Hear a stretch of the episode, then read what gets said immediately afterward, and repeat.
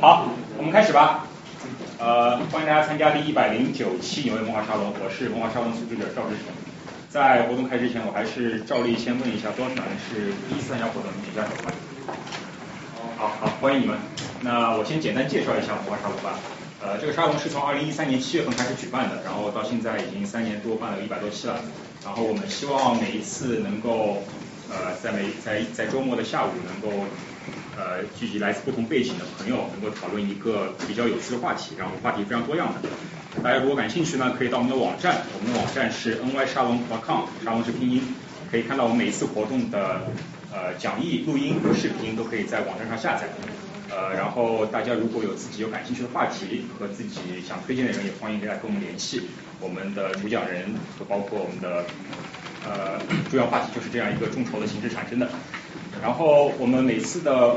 活动呢是一个沙龙，不是严肃的讲座，所以大家在活动中有任何的疑问呃或者观点，都欢迎在这里提出和讨论。那么我们一般也会在最后留一定的时间给大家提问，最后也会留一定的时间给大家呃搜索，也提供一些饮料和食物，欢迎大家来使用。然后我们呃今天是我们非常有幸的邀请到远道而来，来自亚利桑那州立大学的刘天勇老师，呃。谢谢大家。然后刘老师他现在是亚利桑那州立大学的司法研究的博士生，然后他本身也是一个 JD，对吧？对。然后呃，同时呢，可能更为大家所知的是我们非常著名的选美栏目和播客平台的创办人之一。然后选美播客呢是呃，有要里边可以再讲详细介绍一下选美播客是什么？选美播客呢是一个以美国大选为主题的一个华语的政治类播客。那么是是质量非常高的一个一个播客节目，大家有兴趣可以去去听，然后他们也会有会员通信之类的呃会员服务等等。然后呢，今天尤老师给我们带来的题目是美国孤立主义。那么随着这个今年的这个共和党的呃总统候选人川普，他提出了许多关于美国孤立主义的一些见一些一些一些见解和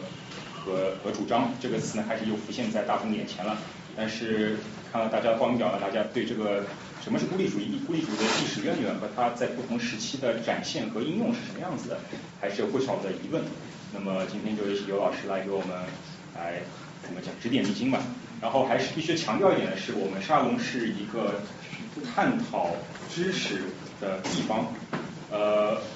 我们以前在谈，我们有以前在一些基督教的活动就已经强调过，我们不在这里谈任何你个人的宗教信仰和你的政治的。政见就是说，如果不论你是支持哪一方，不论你是支持哪一个党派，不论你支持哪一个主讲人，我们是不宜在这里过多的做做关关于自己政见和主张的一个呃一个讨论，不然的话这个吵起来就没完了。所以呢，希望大家把握好这个原则吧。我们可以对事实和历史做探讨，然后呃，当然了，主讲人刘老师也会主要把把主要的呃精力放在这个历史的探讨上面。然后，好，那我们废话不多说了，我们大家掌声有请刘老师。谢谢大家。我叫尤尤天龙，自我介绍我就省了，大家看那个沙龙介绍就好。很高兴在这有机会能到纽约文化沙龙来做一期讲座，也有很高兴有机会能在这里认识大家。本来我这次来纽约只是来探亲访友，但是老赵跟我说。这一定要来做一次沙哈龙，然后我说你认识这么多牛人，为什么一定要拉着我来呢？你还是另请高明好了。然后他就说，刘老师就是牛人啊。然后他说他们理事会已经做了决定了，只好要我来，然后我就照应了。亲命的意思。本来这才是我我写给他的自我介绍，但是后来被他给删掉了，所以我特地重复一遍，跟大家表明一下我摩哈的。决心。今天在做这个美国孤立主义的讲，我先要做几个 disclaimer。首先，我今天主要讲历史，虽然我在介绍里面提到了川普，但其实今天跟川普没什么关系，所以我算是做了一个虚假宣传一样。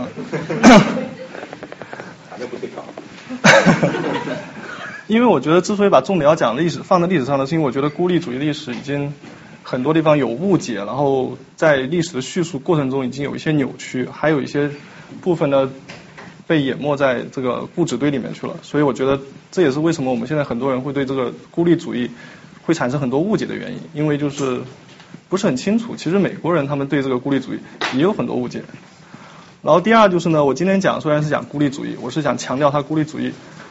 对美国、对世界、对中国 anywhere 的危险，但是并不是说我支持美国要搞干涉主义或者是颠覆国家政权什么之类的这种这种事情，这不是非此即彼的事情。我只是说，我只是认为就是对于美国的干涉主义，对于我们这一代人来说，我们是看着美国在干涉主义道路上越跑越远的，所以对这方面的危险，我们大家都已经是认识很充分。但对于孤立主义它的危险呢，我们却认识的不够不够充分，所以我就想强调这一点。最后就是美国这外交它本身，它政策背后是有很多各种 motive 的，它有的 motive 是理想主义，宣传这个民民民主和自由；有的地方是现实主义，为了美国自身的利益。但是我不会在这边把每一件事情背后的这个推动的影响力。做逐一分析，因为这时间肯定是来不及的。那什么是孤立主义呢？我现在我这边抽取了就是大家的一些回答，然后我找了几个随机抽取几个代表性的。然后哎，它怎么自动到下一页去？Sorry。然后有的人说是重点发发展单边外交关系，不同不同于本国有历史仇恨遗留问题的国家进行建交。然后有的人是。摘取了维基百科说孤孤立主外交通常是由防务和经济上两方面构成，防务上怎么怎么样，经济上又怎么怎么样，然后就是不干涉、不主动卷入外交冲突、不热心对外贸易，然后美国只管自己的事情，不参与国际事务。美国建国时百废俱兴，为了避免参与欧洲搅屎棍而建立的跟我没关系的外交传统，这些呢都是误解。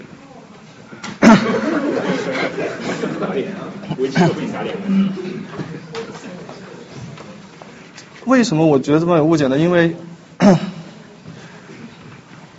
因为现在学术界认为有两种孤立主义，一种就是我们中国明清时期闭关锁国的那种孤立主义，幕府日本时期那种孤立主义和现在朝鲜这种孤立主义，这是一种孤立主义。然后另外一种孤立主义就是美国的孤立主义，而美国这种孤立主义，在我看来其实都不能算是孤立主义。然后多年来，美国这个学术界认为，这美国从建国时期开始就实行这种孤立主义的外交政策啊，不参与欧洲的事务啊，闷声发大财，一门心思求发展啊，终于成为世界第一。这过程很像我们韬光养晦的政策，但其实也不是这么回事。实际上，这种这种误、这种错误的，不是说错误观点，这种有争议的观点，二十世纪之前，并不是美国学术界的主流看法。当时美十九世纪是美国学术界不会认为美国国父们是在搞孤立主义。但是等到二十世纪末的时候呢，却很少有学术界的人会对这种说法产生质疑，并且动不动就把美国二十世纪的几次战略收缩和美国国父的这些政策联系起来，认为啊，美国搞这种战略收缩是其实是在向国父们致敬啊，其实是在回归这个政策传统啊。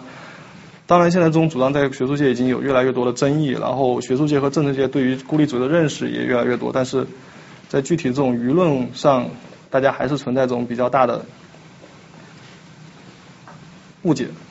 所以为了方便大家认识，我还是按照传统的方法把这个，待会会按照时间顺序把这个美国这两百多年来这个外交上的一些行为都梳理一遍，然后在中途会增增加一些其他面向的一些观察和史料。这美国孤立主义套用一个词呢，就是可以说是个自古以来，它的起源可以追溯到这个殖民地时期。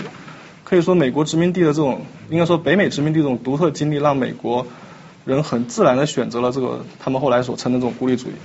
我们都知道，大航海时代最先开始进行这个探索的是西班牙跟葡萄牙，但西班牙在北美东海岸，就是我们这块上没有什么野心，他们主要是耕耘这个墨西哥以南的拉美地区，然后就留下了足够地方给那些后来者，英国人、法国人、荷兰人。但这些后起之秀们，他们开发殖民地的方法跟西班牙不一样，西班牙就是那种。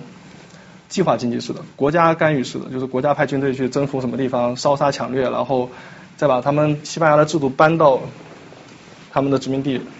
然后用同样的方式进行管理，其实只是把本国的这种这个政治制度给扩扩大了。但英国、法国、荷荷兰他们这种方法就更像是那种天使投资人跟私创公司的关系。就是说，你们这些人自己成立一个殖民公司，想去哪探索去哪探索，只要那方还没有别的地方被别的国家给占领就行。我们给你个 title 是吧？说是你是我们英国人派出去的，是我们英王代表我们英王去占领的。但是你们搞不搞得好，搞搞死了没有，这不怪我的事儿。然后就是那时候就英国就有很多这种殖民公司，就是跟英王签了这种 charter，其实是一种合约。然后他们就到海外去殖民，然后当时大部分地方比较适合人类居住的地方都已经被荷兰、西班牙人跟葡萄牙人瓜分完了，然后就剩这个北美的地方，然后我们跑这里来。然后当时这个英国他们也不提供军队，也不提供金钱，就是说你自己去闯啊，怎么样？我最后是不管。但如果你最后搞好了，这个存活下来，殖民地存活下来，然后我再派人去管你。而其实在我们这维，这是这一篇 charter 是讲 Virginia，Virginia 当时那个 Jamestown 是第一个存活下来的殖民地，但在之前已经有好几次英国人失败的尝试，但是历史上都不是很重要，因为他们人最后都死光了。这就是一个比较典型的宪章，这其实是宪章的第一段，我就把这几个高亮的部分列出来了。高亮部分主要就讲几件事儿：詹姆斯国王派一群爵士，然后带领一群人去一个叫我军的地方建立定居点和种植业。然后这方，因为是我军亚当时不属于任何基督教的国王和人民，然后就划定了这块殖民地的南北纬度。这一段我从耶鲁法学院一个叫专门收集古古代文档的一个叫 Avalon Project 那边抄来的。他这边值得注意是，他文件他只标明了这个殖民地南北的界限在哪里，还有它东边界限当然是海了，当然大西洋，但西边在哪里他没有说。所以后来就美国他们有很多学者就说啊，西边没有规定，那这就是说我的他们主张就是他一直向西到太平洋，所以他们就觉得这是英王默许北美殖民者可以把整个北美据为己有，这成了他们后来这个所谓的 Manifest Destiny 的这个起源，因为他觉得我们就是要征服北美，因为我们一开始就是这么打算的。只要这块地不是被其他基督教国王所占领的，这无形中就给他们后来西进运动一个充分的法律上的理由。然后赫兹曼还讲的是，只要是不被基督教的国王和人民所占领的地方，他们就可以去占领。这等于就是说，他不把美国的原住民当人看。你哪怕这边有再多的原原住民，当时生活了几千几万年，通通干掉都无所谓了。反正，在他们看来，不信基督教的人就不算是人。但巧合的是，当时英国他没有怎么管这个北美殖民地，因为当时英国在打内战。詹姆斯一世他后来生了亨利一世，亨利一世被是亨利一世啊查查理一世，查理一世后来被那个内战中把头给上了断断头台。当时忙着打内战，打了几十年，这国王当时肯定是连自己的国家都管不了，哪会去管这个荒芜的这个殖民地呢？当时殖民地也就几千口人，而且还有像这个。普利茅斯这种地方，普利茅斯它其实它算是个黑户口，他们那些人他们是从这个一个伦敦公司的一个殖民公司那边买了一个土地的 title，但他并没有拿到国王的授权，等于他是没有在国王政府那边登记注册的一个黑殖民地，而且这些殖民地本来就是那些宗教流亡分子创立的，当然是国王是觉得你这人这些人死多滚多远就得滚多远。所以美国殖民地他们是一群爹不疼娘不爱，外面还有人要打劫，身边还有大把看着不友善的原住民，后来还存活下来了。为什么说为什么还有人打打劫？我刚忘了讲，就是当时西班牙人跟荷兰人他们还时不时会到派遣军队到海外去掠夺这些殖民地，因为这殖民地当时没有英王政府去保护，英国的海军也没有覆盖到这块地方，所以当时我军讲很多人他要深入到内地去。不敢在海边生活，因为到海边生活，随时他们西班牙人上来就把你抢了个精光。后来他们存活下来了，怎么存活下来了？因为他们怎么说，这个自治能力比较高。他们当时我们都知道有个五月花号公约，就是这是我们某种意义上可以说世界上第一部成文宪法，是我们人类依靠自己的理性来管理自己的一个重要的。历史性的纲领文件，当时欧洲也兴起了这种启蒙思想啊，我们人要靠理性管理自己，而不是靠宗教啊。然后，而当时这个北美这方正好有这个足够的空间给他们进行这种社会实践，像他们在书本上提出来的这些什么三权分立啊、司法独立啊、代议制啊、两院制啊，很多都在北美这边已经付诸实践了。也就是说，当欧洲还在封建王朝的时候，美国这边他们已经开始提前进入。在政治制度上已经开始是算先走一步了，而他们当时和美国和欧洲另外一个分歧就是他们宗教信仰的问题了。欧洲当时我们大家知道都属于那种宗教战争打了几十年，然后当时欧洲又是打这种三十年战争，然后就算是英国内部，他们这英国内战其实也是新教清教徒和这个英国国教教徒之间的这种战争，然后所以很多新教徒他们在欧洲受的迫害，他们就跑到美国这边来。然后就包括什么法国的那个胡格诺教徒啊，然后什么荷兰的加尔文啊，然后英国的清教徒啊，贵格会啊，什么长老会啊，浸信会啊，我们现在所知道这些比较大的教派，其实当时都是宗教异端分子。他们在欧洲活不下去，在英国活不下去，他们跑跑到美国这边来。然后他们跑跑到美国这边，发现这边除了印第安人，其他什么都没有。然后他们就觉得美国是一个没有被堕落的欧洲所污染的一个伊甸园。然后他们就这边，因为这边本来殖殖民地生存就比较艰难，他们就更需要这种宗教上的这种依托，然后他们变得越来越狂热，以至于一百多年以后，就是英国人跟美国人在那起，大家就相就已经很难相处的好了，因为大家就是宗教信仰啊、生活习惯啊各方面都不一样。慢慢之前他们就觉得啊，他们要把美国建成这种人间天国、山巅之之城 （City upon the hills），所以就是。这种比较独特的殖民地发展的环境，就是英国的不管不顾，殖民地人的长期高度自治、宗教上的这种敌对态度，经年累月就演化成了他们对欧洲的这种孤立主义态度。当时不能叫政策，因为连个全国性的政府都没有。他们就觉得啊，你们欧洲你们爱怎么打怎么打，反正你们总是年年月月都是在在打仗的。这种他们在他们看来，这种欧洲是属于那种 perpetual war，你们就要不要管我就好了。我们一门心思搞殖民地建设，我们。开疆拓土，过自己的日子。但是这个发展到后来有个极限，就是他们怎么说，他们还是英国的殖民地。而当时在北北美呢，已经有了很多块殖民地了。大家可以看南边是西班牙，逐渐往北入侵到了我们亚利桑那、新墨西哥这些地方，德州。然后东边是美国的那几块红色是美国殖民地，然后在南边佛罗里达是属于这个西班牙，然后北边是法国的殖民地。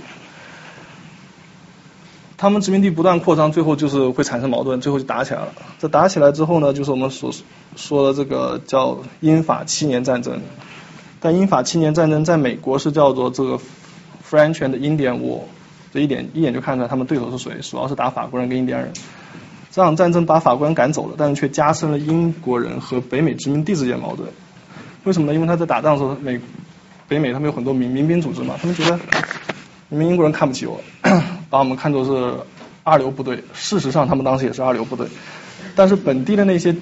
精英却不这么认为。比如像当时从军的华盛顿，他在日记中写啊，我这么能征善战，居然不给我一个加官进爵的机会，我这英国英国臣民，我是不想再干下去了。他觉得没有得到应有的尊重，因为他已经是当时美国最富有的人几个人之一，和他在英国军队里面。官衔虽然是少校，可是却还指挥不动英国的那些正规军啊，什么在英国正规军那什么上上尉的可能都看不起他什么之类的。而且大家在一起打仗以后就有很多这种接触。美国人觉得英国人跟自己其实已经不是一类人了。英国人当时就是宗教上在他们看来很堕落呀，没事喜欢讲黄段子啊，然后吃饭之前不祷告啊，然后在他们看来英国人是无神论者，很多人是这么。然后我当时还说啊，英国人。他们很多人虽然信仰是英国国教，但其实只是个变了种的天主教。而当时新教徒对于天主教是那种非常非常仇恨的那种。而英国在这场战争之后呢，他采取了几个举措。这个是七年战争这个领土的变化。左边是之前，哦，sorry，为什么一下跳了几个？哦，一开始这个这是哪个？OK，对，这是七年战争。一开始英国地盘很小，后来把法国给打跑了。英国跟西班牙联手把法国给干掉了。然后当时他们英国在战后采取了几个举措，就让他们和美国殖民地的这些人关系就更恶劣了。一是他禁止北美殖民者西迁到阿布拉契亚山脉以西的地方，因为当时美国为了英国为了这个吸引印第安人支持，他就是说我会阻止我们的殖民者再入侵你的地盘。但美国人应该应该说北美殖民者就不答应了，他说我们打这个地盘下来就是为了去去殖民去侵略的，你不现在不让我过去，那我们跟你打这七年，这不是浪费我时间了是吧？另外一个就是他允许魁北克的人继续信仰天主教，这在北美殖民者看来就更不认了。我们当年在英国的时候你对我们这么不 nice，然后现在你对其他国家人居然这么好，我们当年信仰个什么长老会什么你都不让我信，现在天主教你居然反而答应了，所以当时甚至有很多。呃，早期的 bias media 就是说，就是散播谣言说英国国王已经被已经被这个梵蒂冈给控制了呀，然后 这个英国国王他私下还是在秘密跟梵蒂冈那边有勾结啊，然后另外就是英国打完仗以后，他们决定对殖民地的事务要更多的管理。他觉得啊，我们花这么多钱帮你打这个仗，帮你把这个地盘给打大了，现在你得多付点税给我们，是吧？然后美国殖民者更不答应，说啊，我们辛苦创业的时候你就借我个名字，现在我有钱了，你就要让我去要去去征税，搞贸易垄断，真是可是可忍孰不可忍。最后一个原因就是美国殖民者他们翅膀硬了，他们固然不喜欢法国跟、西班牙人，因为是天天主教徒，但他们不介意跟他们去去赚他们的钱。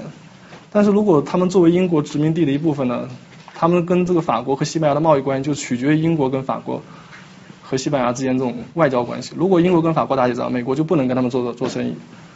所以美国就觉得，他们现在只有去独立了，才能进行独立自主的外交，才能不受英国控制。当然还有其他的原因，但是我这边只是讲这几个，在我看来 比较重要的。结果就我们知道，北美殖民者就站起来跟英国人打了场独立战争。这个图就波士顿清查事件是美国革命的一个标志性事件，标志着这个美国人民决定站起站起身来翻身做奴。呃，不是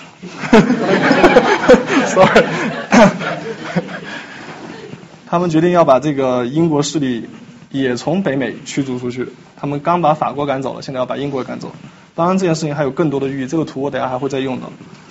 但这场独立战争背后却有一个。但这场战争背后其实还有一场外交战争，而这场外交战争却，它的指导思想却非常具有灵活性。一方面，这场战争的目的是为了排除英国，本质上和他们孤立主义是一致的，是要排除欧洲势力在北美的影响。另外一方面呢，他们在这场战争中却引入了更多的欧洲势力来参与这场战争。他们引入了法国，勾结了西班牙，然后还借了荷兰人的钱，然后甚至还派这个当年的小亚当斯跑到俄国去去求情，去去。要他们去派兵来来介入，等于说活活把一场这个内部暴乱变成一场准世界大大战那种感觉。而这场美国跟法国的结盟，当然在英国看来是非常不可思议的，因为没有哪个国家比英国更了解美国这些人宗教有多狂热，他居然会为了放弃自己的宗教信仰去跟另外一个敌对势力走到一起，然后一起来跟英国打。所以当时英国就是很。当他发现法国跟西班牙站在跟美国一起的时候，他都很不可思议，因为法国跟西班牙可能会愿意帮助美国，但美国居然会接受、愿意接受他们的帮助，甚至主动寻求他们的帮助，这就是在他看来比较意外的事情。而这种计算外的结盟，在美国未来的外交中也会不断出现，而且基本上都是出现在这种孤立主义的时期。然后这就是呃美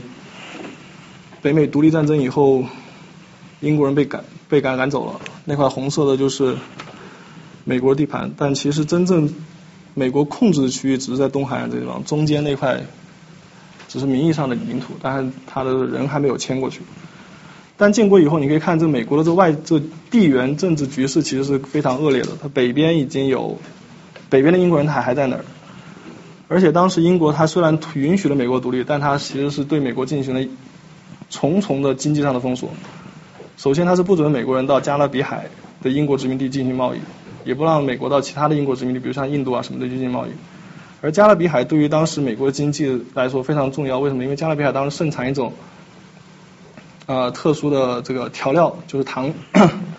当时加勒比海是北美、加勒比和英国的小三角贸易和美国呃和美洲、欧洲、非洲大三角贸易的这个交汇点。美国的经济外外贸，美国当时经济本来就是这种外贸型经济，因为它，但是英国把这个封锁了以后，美国就导致很多船就没有办法去做生意了。他们当时为了跑到加勒比海做生意，不得不采取那种紧急避难的那种方式，就是说啊，我在海上遇到了暴暴暴风雨，你让我进港吧，不然的话我就死在海外了。然后就不得不让他进来，然后进来以后赶紧把船上货给清走。而且加勒比当时有多重要呢？当时英国跟法国打完七年战争以后。英国向法国要的是加勒比，他不要加拿大。他说加拿大对我是没有用，谁要那鸟不生鸟不拉屎对吧？我要加勒比，加勒比那边有蔗糖是吧？有这种种有这种种植园。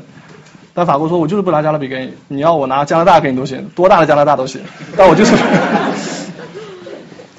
另外一个就是美，当时英国还在这五大湖区就是驻扎了很多军队，当时有很多这个。碉堡。其实我们现在去这个尼亚加拉瀑布那边也可以看到有个有些碉堡，就当年遗留下来的。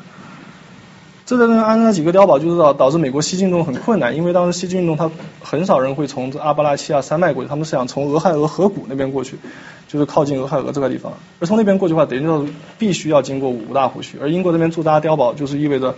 你过去的话，旁边还有巡警在那看着你，就很危险。而且当时英国他还在，呃，就是给那些印第安部落提供这种武装啊、金钱啊，就是让他们说啊，反正现在美国就美国不不归我管了，你爱骚扰他们爱骚扰他，你爱杀他们杀他们，反正你要钱给钱，要钱我给钱，你你要武器我给你武器。然后在南边呢，它这个密西西比河呢也被封锁了，当时被这个新奥尔良地区是被这西班牙给控制了，等于说美国就当时就是。你要去搞西部开发，搞西进运动，你的货根本就运不出来。你往南走密西西比河出不来，你往北走五大湖，走这个圣路易斯呃圣劳伦斯河也出不来。当时就是搞得美国就没有人愿意移民到美国去，因为你去了美国没有地可分了，或者说没有那么多地可以让你去抢了。然后这个时候呢，偏偏法国又开始闹革命了，就让美国处于这种很两难的境界。这个是。对，这就是这个，这也是另外一幅图，也是刚刚那个独立战争以后。呃，这是我最喜欢的，虽然我还没来得及看过，也没钱买这个票，但是我非常喜欢这部 Hamilton 这个。如果大家有兴趣的话，可以听这个 Cabinet Fine Two 的这首 Soundtrack。当然，他讲的这个事情就是讲法国刚闹革命的时候，这个美国人民对于这个该不该支持法国是很矛盾的。刚开开始搞革命的时候，美国人是很支持的，因为觉得啊，这是我们美国的这种革命精神的火革命火种传播到了法国去。但法国革命很快就乱套了，我们知道这国王国王跟王后被杀掉了，然后雅各宾派又搞起了这恐怖统治。当时他们感觉像慈禧一样，对世界上所有国家都宣战，除了美国和荷兰，而荷兰几个月以后就被法国给占领了。然后当时法国共和国他们成立了共和国嘛，他们把这个。法国这个路路易十六杀了以后就成立共和国，他派了一个大使出访美国，他不直接坐船坐到费城去，他坐船坐到查尔斯顿，在南卡那边，当时算是美国最南那个，呃不算最南，最南是 Georgia，反正是最南的一个大港登陆，然后他一直沿着这个慢慢的往北走去费城，然后一路上就是跟那些南方的民主共和党。说啊，你们要支持我们法国闹革命啊！我支持我们，我们跟你们美国这个革命精神是一脉相承的，薪火相传啊，是吧？我们要让这革命火种星火燎燎原啊，什么这些，然后还给美国这个革命群众发这种军事委任状，说啊，这是我们法国政府发给你们，你们作为我们法国政府的民兵去跟我们占领这个佛罗里达吧。这等于就是在赤裸裸的干涉美国的内内政是吧？当时美国人政府还没有。宣布他们对这欧洲事务的外交态度，他们法国人就已经开始先煽动起来了。等他到了费城以后呢，这个法国的这个大使就更过分了，他煽动几万人上街去游行啊，给政府施加压力啊，要美国政府站得跟法国政府一边啊。当时这个亚副总统亚当斯这个写的日记中说，这个人简直就是恐怖分子，他直接用 terrorism 来形容他这种行为。然后华盛顿当时一开始其实没有管这事儿，因为你觉得法他觉得法国跟谁打都打得过，直到英国对法国宣了战。他觉得完了，这美国非得要选边站了，然后他赶紧从老家，当时正好在夏天，他在家里度假的时候，赶紧跑回费城召开内阁会议。当时美国就有两派，内阁里面他一派就是 Hamilton 为首的这个联邦党人，另外一派就是 Jefferson 为首的这个民主共和党。外交上前者联邦党人是亲英的，后者 Jefferson 是亲法的，因为 Jefferson 他自己做过法国大使，他本身也是个浪漫主义的。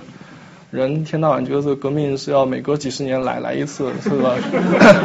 这革命之初要用鲜血来浇灌，什么之类的。然后当然还有很多宪法上的争议，这个我就今天不谈，光单说这外交领域的争议。首先，法国跟美国的确是有盟约在身，那美国要不要自己履行这个盟约，去到欧洲去帮法国助拳呢？而当时美国自己自身都难保，我们刚刚看到美国几乎是被外交封锁了，四面都是敌人。如果派兵去法国呢，谁来保卫美美国呢？美国自己都没有多少军队，你也知道，美国当时没有正正规军，美国只有民兵部队。而且当时美国跟英国的经贸关系更紧密，因为毕竟是英国殖民地，虽然独立以后，但是还是很多生意要跟英国去做。如果你跟法国打，你你跟法国一边去跟英国打，那这生意还做不做？以后我们大家吃饭的问题怎么办？而且在战场上，拿破仑呃不是，sorry，华盛顿他跟英国人跟法国人都打过交道，他其实觉得法国人更不靠谱，他觉得跟法官在那边不一定打得过英国，纯属自取灭亡的举动。而且当时美国它有股这种所谓的告别革命的气氛，大家都想这个革命是非常态，大家要到新常态，新常态就是 新常态就是是吧？百废待待是百废待兴是吧？大家去这个从事这个生产工作，大家闹了这么多年也够了。当然潜意识里面还有这种孤立主义这种传统，觉得欧洲的事儿不归我们管，反正你们欧洲人总要总是能找到理由去打仗，你们爱打就打好了。最后，华盛顿就宣布对欧洲去中立，而很多学者就把这个事件当做美国这个孤立主义外交的起点，说啊，我们这孤立美国的孤立主义在这一刻成型了。可是我们接下来看看美国干了什么事，然后再评判这到底是不是孤立主义。就在一九一七九四年，当时国会按照华盛顿这个中立的精神颁布了第一个中立法案，华盛顿就派了。最高法院的首席大法官 Jay 去英国谈这个 Jay 条 Jay's Treaty 就所谓的结义条约。为什么呢？因为当时美国这个虽然你宣布中立，但你周边的这个地缘政治环境的问题还在，是吧？你不能说你宣布中立，这个英国就对你会 nice 下去。但是在这个当时，英国也很担心，这美国迟早有一天会跟法国去结盟，所以这两个心怀鬼胎的这个表兄弟就坐在一起来解决这个在。在条约中，英国其实做了很大让步。他首先是撤出了五大湖区，恢复了美国在加勒比海跟印度的贸易的权利，然后大家商议用仲裁的方式来解决这个美国跟加拿大之间的领领土纠纷，然后还给了美国最惠国待遇。而美国这边其实给的让步就很小，就是说啊，我们以后要保护英国公民在美国这个财产权啊，因为当时很多英国人打完独立战争以后就回国了，这个田地啊、财产啊放到美国人没人管，然后很多人美国的。革命小将们就去那边去 去占领了他们那些地啊，然后 很多年以后就说啊这块地就是我的啦，不是你英国人的，因为你抛掉这块地不管啦。然后当时还允许联邦法院来受理这个跨国的这种债务纠纷，而不是让州政府州法院去处理，因为州法院肯定会偏颇，就说啊你说我们纽约人，你到我们纽约法院打官司，就算这个人再有理，我也会判给你。那所以美国让步很小，当时美国还有个很大要求就是。南方奴隶主说：“你们英国人把当年我们释放的奴隶给赔回来。”而当时因为 J 他自己是一个废奴主义者，他就更没提这事儿。所以他这法案回来以后，美国人南方那些人是非常不满意的。所以美英国签了这个协议以后，等于就把美国大部分这个地缘政治上的危机给解除了。然后英西班牙跟着英国后面也跟当年也就跟美国签了这个 Pinkney Treaty，开放了密西西比河的封锁，允许美国商船来新奥尔良去贸易。其实这是很明显的选边站。虽然美国已经宣布了中立，但其实这已经不中立了。因为在那个时候，你不支持法国，就是你跟英国站在一起做这种事情，就是对不起法法国。而当时美国像那些 Jefferson 啊、Madison 啊，还有未来的另外一个财政部长 Alexander Dallas 都说，这些这个条约其实是美国在介入欧洲政治。虽然这里没有党争的成分在，他们肯定是说对方的不是了，但其实的确就是。在介入欧洲政治，这并不是在不结盟，也不是在不介入，这就是在介入欧洲事务。而且，如果我们看这个退位演说，我们会发现这其中的一些端倪。这美国研究孤立主义都绕不开华盛顿的退位演说。退位演说里面花了很大的篇幅强调为什么美国要不结盟，为什么要不参与欧洲战争的重要性，还很认真的把这个每种每个情况都分析了一遍。我这里面引用的头两段其实是一段，我把它分开来了。为什么分开来的？因为只有前面这一句会被很多媒体谈论孤立主义时候引用到，因为这算是华盛顿在这个孤立主义讲，在这个退位演说里面的名言，就是说啊，我们要跟欧洲发展贸易，但是我们不介入欧洲的政治事务。但其实上这后面这部分我们可以看出，他对这事其实有个 qualification 的，他是有有条件的，就是说如果欧洲的利益和美国没有关系，我们当然不用介入欧洲的事务了。但如果欧洲的利益跟我们有关系呢？跟美国有关系怎么办？这方是模糊的，华盛顿没讲清楚。但其实我们知道，随着美国的崛起和这个经济的不断发展，到现在世界上没有什么事情跟美国是没关系的。那美国还能躲得掉吗？他不可能靠这个孤立主义躲得掉。而在这个这个部分的结尾，它还有一段，就是美国可以相信在特殊利益、特殊情及情况下的暂时性同盟，这种 temporary alliance for extraordinary emergencies。其实这句话我们换一个大家听得懂的。台台词就是世界上没有永远的朋友，也没有永远的敌人，只有永远的利益。英这句话虽然是英国人说的，但其实英国人当时也没有在搞孤立主义啊。华盛顿说这番话的时候，他其实也不是在搞孤立主义啊，但很多人都觉得他在搞孤立主义。具体是为什么我也不知道。然后我们可以看美国是来怎么贯彻这句话的，因为你跟英国签了这个 Jay's Treaty，你有了这英英国这个带头大哥，那自然就得罪了以前的这老朋友。然后法国呢，他就很恼火这个美国的背信弃义，因为在他看来，英国跟美国走在一起其实也是很不可思议的，因为毕竟英国跟跟美国打了这么多年。这新仇旧恨还没有过去多久，你们俩又同床异梦了，这怎么可能呢？是吧？这当年剥削压迫的苦难历史就忘了吗？而且当时法国他也被英国给封锁，英国的海军肯定是很强大的。然后本来他也指望美国作为这个中立国家，可以派商船到法国进行贸易，给法国提供这个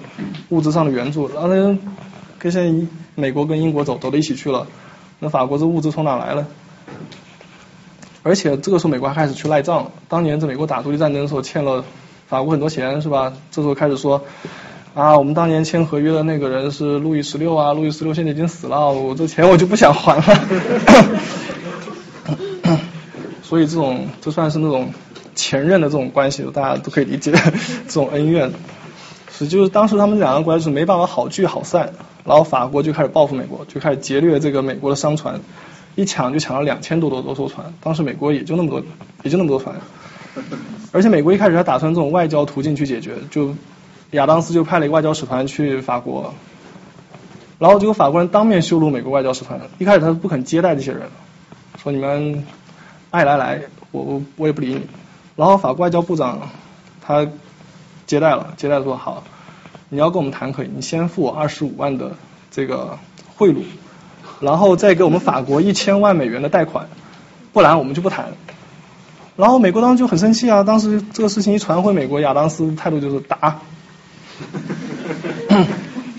所以我们可以看出，这不是孤立主义。如果孤立主义的话，有谁敢这么拽？当时法国是什么地位？虽然外法国陆军当时可以说算世界第一吧，海军就算没有英国强，但是也比美国厉害的多吧。而亚当斯的反应就是这个。我们一看亚当斯他。他其实，在独立，他在大陆会议时候，他公开敦促，就是我们只谈这种贸易条约。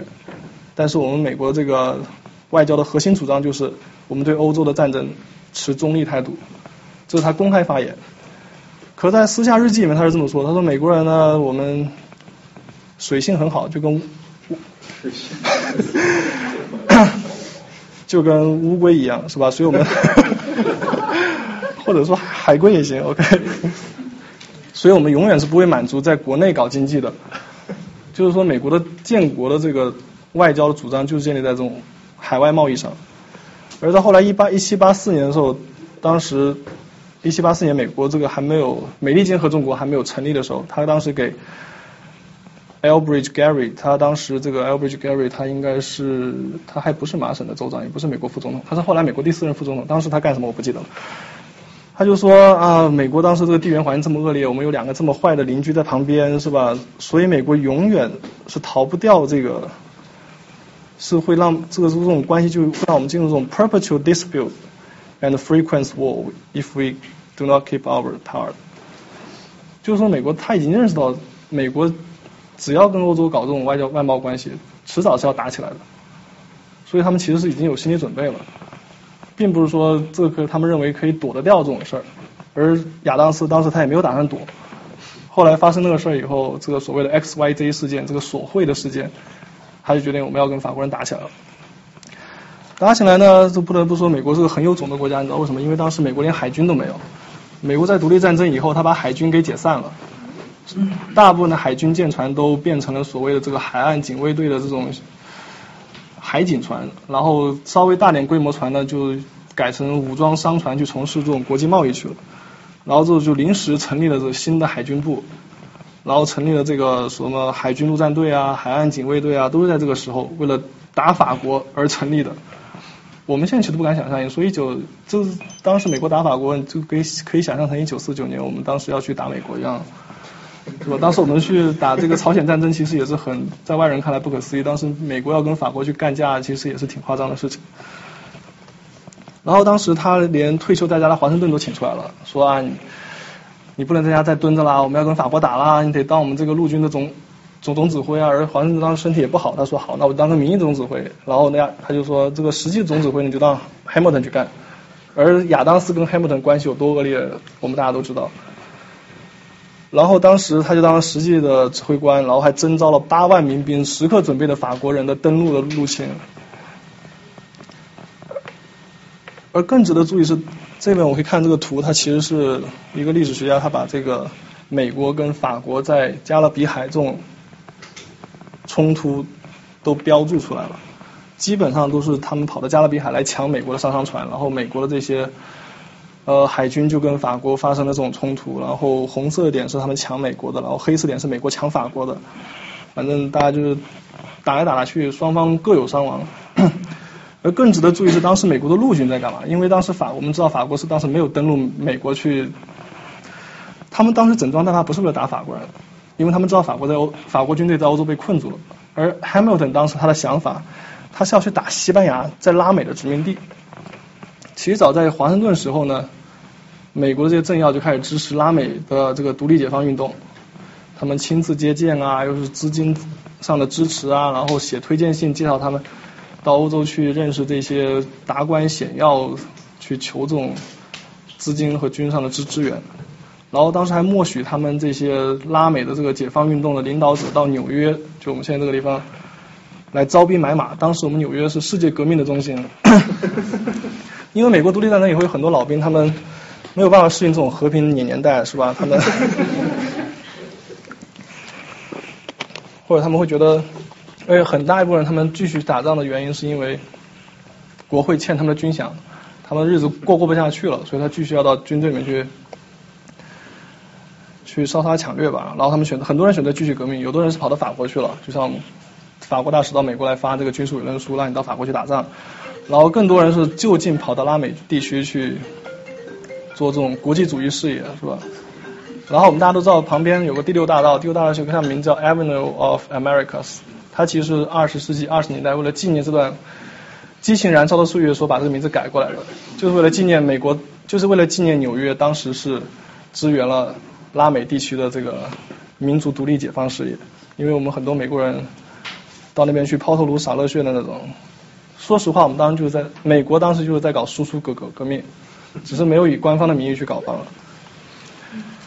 然后到了这个美国跟法国在海上打起来的时候呢，汉密尔顿觉得啊，我们这个入侵拉美已经刻不容缓，因为当时，因为当时西班牙在欧洲战场被法国给打服了，跟法国被迫跟法国去结盟了，然后意味着法国的门威胁已经到了家门口，因为如果西班牙跟法国结盟，意味着这个威胁已经到了墨墨西哥那边了，或者到了这个佛罗里达那边了。当时 Hamilton 就给当时众议院的军事委员会写了一封信，就是说啊，我觉得我们要一定要解放拉美，不解放拉美的话，这西墨西哥的黄金跟秘鲁的白银就跑到法国去了，然后法国就会更强大，我们以后就更难对付他。不得不说，当时这个脑洞大开的事情，因为 且不说西班牙这里面有多少军队，且不说这个南拉美地区有多广大，你光靠八个人就想去建立这个美这个美洲共和国或者。不过还好，当时就是英法战争这一触即发，所以这个美法之间的这种准战争就草草的就结束了，因为法国不想跟美国拖下去了。然后大家就进行双边友好协商，然后美国就解除了跟法国的盟约，从此美国有差不多一百五十年没有再跟其他国家去建立这种军事盟友关系。然后法国也给了美国最惠国待遇，等于说美国从这时候就开始发战争财了，它可以同时跟法国、英国。去去去做生意，这是其他任何国家都没有得到的待遇。然后时代就到了这个杰弗森时期，因为虽然美国跟法国这个最后是大家又友好了，但是这个时消息传来太晚了，没有帮到亚当斯一八零零年的竞选。他在这个演说中，他是说，杰弗森就职演说是 peace, commerce and Honest friends with all nations, entangle alien alliance with none。表面上看起来说啊，我们也是跟欧洲搞贸易关系，但是我们不跟他们政治上有这种军事同盟关系。可是实际上呢，在私人信件中，他给这个和平，就所谓的 peace 是列了很多条件的。他一八零零年给这个 Andrew Jackson，就是未来的美国总统写信说，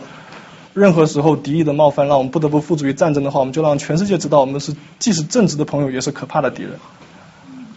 当时一八零六年，美国其实还是个二几流，我不知道，反正肯定是不如，肯定是不能跟法国、英国比得了的国家。然后一八一一年说，如果和平比战争变得更丢人的话，我们就会选择后后者。就是如果我们他不会跟别人是那种定城下之盟什么，他是那种宁可战死疆场也不会。因为他原文很多是英文，比较长，我就把它全翻成中文了。然后说他不能容忍侮辱啊，等于说欧洲国家一定要把美国当做一个平起平坐的这个对手来看待。说你要签订什么不不平等条约，那是不要谈这种事儿。然后任何形势下战争都比任何形式向任何人进贡要强，因为当时他一上任的时候遇到这个迪利波里的这些海盗，他们抢劫美国商船，然后我们就是勒索要美国政府去付赎金，美国美国说 no，我们不不付赎。这钱是不会付的。最后一个呢，就是他在一八二三年，就是门门罗正要宣布这个门罗宣言之前，他给门罗写了一封信。他说，如果现在英国这提案会让我们介入战争的话，那将不能变成他的战争，而应该是我们自己的战争。如果我们能够成功的分裂欧洲列强，把他们最强大的一员拉到我们身边，我们应当这么做。因为门罗宣言虽然是美国提出来的，但美国当时军事实力其实并不足以。执行这个门罗宣言，他挡不住欧洲那些列强。其实真正在幕后帮助美国挡这些欧洲列强军队的是英国人，而且也是英国私下向美国提出这个提议，说你提出的宣言，我派皇家海军去帮你守护这个太呃这个大西洋。然后当时门罗就写信给 Jefferson 问他的意见，Jefferson 就说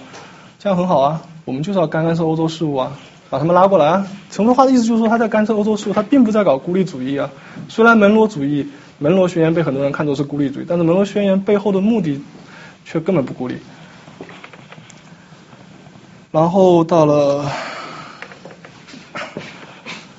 一八零一年，Jefferson 上台以后呢，刚刚和美国讲和的这法国人又过来了。为什么又过来呢？因为他强迫西班牙把路易斯安那这个殖民地转让给他们。而这块殖民地本来是七年之战的时候，西班牙、法国输给西班牙的。然后现在西班牙是法国的手下败将，法国要把这块地给抢回来。然后法国当时对这个呃北美这个路易斯安那这个殖民地还很有想法，想把那边也要建的什么富丽堂皇啊什么。当他打算把这法国的什么罪犯送到那边去，然后这边去开开垦新殖民地。而这个事情其实在一八零一年的时候还是西班牙跟法国之间的密约。等于在江湖上只是一个传言，还，但我不知道 Jefferson 怎么知道的。他一听到这消息以后，他觉得就坐坐不住了，他就觉得，本来他是打算一步步把这个西方这个中，就中部大平原给蚕食过来，因为虽然是西班牙在管，但西班牙其实没有那么多兵力去管得了这么多事儿。他打算派这个殖民移民，就是一步步把这帮蚕食过来，然后再据为己有。但如果现在法国来了，法国派军队来了，这美国人就觉得他可能搞不定了，因为西班牙相对还弱一些，但法国当时军事实力就比西班牙要强多了。当时 Jefferson 在另外一封信中说，如果没有办法的话，我们就要跟英国皇家海军去联姻了。他用的是 marry 这个词。所以说，美国其实在背后一直都是在搞这种，这个不说阴谋诡诡计吧，但反正就是跟孤立是谈不上任何关系的。而当时这个国会他们知道这个事情以后，他们也召开这种秘密会议，就是说该怎么办。然后民主党就说我们要跟英国去结盟，然后联邦党说我们要对法国去宣战。这两个方案没有一个方案是和平的，也没有一个方案是孤立的。当然我们知道美国最后另任何一个方案都没有采用，而这其实托了海地的福，因为当时受到美国独立运动的鼓舞呢，海地的那些奴隶呢就开始起来造反，把那个法国的那些奴隶主给推翻了。然后当时拿破仑就派了一支军队到那边去镇压，结果镇压的反而失败了，死了很多人。然后这时候法国就觉得，哎呀，这新新大陆也不是那么好玩的啊。然后而且这时候英国又在欧洲大陆对法国进行新一轮的这个封锁呀。然后法国又缺钱啊，然后索性就把想，那干脆把这块地卖给美国好了，反正美国这么想要。而当时美国不知道法国想卖给他，美国当时是派了这个我们纽约州的。前最高大法官 Livingston 去谈这个购买，但他想购买的只想购买路易斯安那，不是想购买这个新奥尔良。他说我给你一千万，你把新奥尔良买回来就行了，我们要这个港口就够了。而当时法国说，你要不一千五百万把这个地买都买走吧。然后当时 Livingston 和后来这个门罗就傻了，他说多五百万就多这么大块地，这美美国国土翻一倍，这每块地，这每每块地才这每每亩地才几分钱。那当时他们没有得到国会授权，就赶紧把这个这合同给签了。因为当时这其实算是私相授受，因为西班牙还没有正式把这块地卖给买，还没有把这块地正式转给法国。而等西班牙正式把这个地转给法国，还没两个星期，法国就把这个地正式的转给美美国了。西班牙其实被蒙蒙在鼓里的那种。但这个又留又流出一个历史遗留问题，就是关于这个路易斯安那这西部的边界在哪里？虽然这么画出了边界，但当时法国也不知道它西部边界在哪里，他也不知道西班牙愿意把西部边界给法国划到哪里。那当时法国外交大臣就跟，因为已经是拿拿破仑是皇皇皇帝了嘛。他就跟这个美国大这个门路就说，你西边爱画哪就画哪吧。但西班牙当时不答应了，因为你再画就画到这个加加州这块来了。所以当时就流出一历史疑问，就是到底这个德州算不算这个路易斯安那的一部分？而等美国到这个时候，他们觉得他们这个 Manifest Dynasty 也升级了，他们现在不要打，他们不是想打造这个基督新教的这个人间天国，他们要。把这目标变成了要把这个民主推广到全全全世界，而第一步就是要把这个北美大陆给征服下来。但是我们也看了美北美大陆还有其他的国家在，那接下来他们要干嘛呢？接下来他们就开始，这美法关系好起来了，那英美关系就不好了。先是当时英国在海上抓了很多壮壮丁，他们当时英国海军缺人。那缺人的话，他们就需要有些人来帮他们划船啊，或者是做水手啊。他们直接到美国的商船上去抓人，这让美国就很丢脸啊！自己的国家的国民都保保护不了，是吧？在一海公海上就被其他国家就这么强行给给给抓走了。但美国当时很弱嘛，外交部除了天天抗议，什么都做不了了，对吧？然后当时美国他对西，而当时英国他对西部的印第安部落的支持也没有放松。而印第安部落还组成了一个部落联联盟，横跨大平原的部落联盟，就等于就是美国没有办法通过这种分而治之的方式来来瓦解这个印第安部落之间的关系。因为本来他们印第安部落之间不光跟美国人要打，跟英国人打，他们自己内部还厮厮杀的很惨烈。美国原来可以利用他们这种关系来扩大自己的利益，然后我们现在组成一个联盟，马上都发展成一个国国家了，这美国当然就是很很难受了。而且当时美国在国际上的压力也很大。法国要美国跟美法国在那边，英国要美国跟法国在那边，这美国两边都不好去得去得罪。然后因为刚刚的拉壮丁的事情呢，本来这个 J Street 他在一八零六年要再续约一次的，然后美国当时就是说你不帮我解决这个拉壮丁的问题，我就不跟你签。然后英国说你不签就不签吧，然后就两个矛盾就埋下来了。而当时美国他抢了这路易斯安那以后呢，胆子也大起来了，他们这个。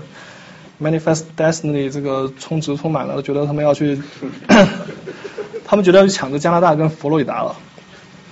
他们觉得我们要推广自由民主的话，当然第一步要把这个加拿大给先占了，然后这个佛罗里达也不能放过。而当时 Jefferson 和这个 Madison 两个人，他们在外在这个商外贸上的这个思想还是比较单纯，因为他们是小农思想嘛，他们本来是种种植园这个农农农场主。他就说，我们要搞这个中立的话呢，我们就要真的要搞中立，要对整个欧洲进行这个禁运，任何参战国我们都不跟他去做生意。而当时美国其实没有别的什么国家去可以去去搞搞贸易了，你要跟所有欧洲进行禁运的话，等于就是说你自行退出了这个西方主导的这个贸易体系了。而且当时这个 Jefferson 还做的非常过分，他不仅连海运禁了，他连美国跟加拿大之间这陆地的贸易他都给断了。他打算就是纯粹的过自给自足的这种，呃，这种是生生活了。反正他这个他这个人的他的这个经济理念就是这个比较原始一点嘛。然后他把这个贸易给禁了之后呢，是英法两国其实都不好受，因为美国他当时这个在外贸上还是在全世界可以排排得上号的国家，还有很大的这个商船队啊，然后。而英国当时他也被法国搞禁运，说法国搞这个大陆政策，不给英国提供资源。然后美国、英国他光从别的国家抢这资源过来，要转化为生产力也是需要一定时间的。所以他希望美国能帮他把这个资源至少变成个初级产产品吧。但美国现在不参与的话，英国其实也很很不好受。然后最后反正各种原因兼叠加在一起，在一八一二年的时候，这美国就跟英国打打起来了。美国当时是主动先去打加拿大，从纽约和这个现在的伊利诺伊这边兵分两路要把这加拿大给打下来。这场战争战争细节我就不说了，但这种战争在外人看来呢，美国其实是拿破仑的事实上的盟友。连这个新奥新英格兰地区的这些反对这场战争的人都说，我们是在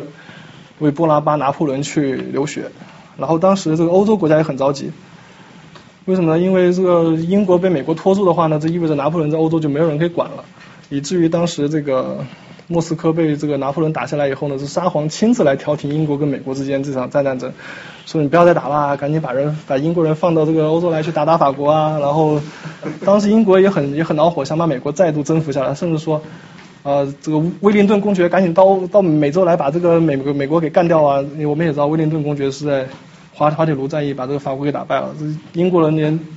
威灵顿公爵这种大杀器都要用的话，可见他是非常重视美国的。结果呢，就是双方因为拿拿破仑又重新跑跑回来了，然后英国说我们赶紧回去打拿破仑了，大家这个又草草的结结结束了场这场战役，然后英国就说好，以后我们停止支持这印第安部落，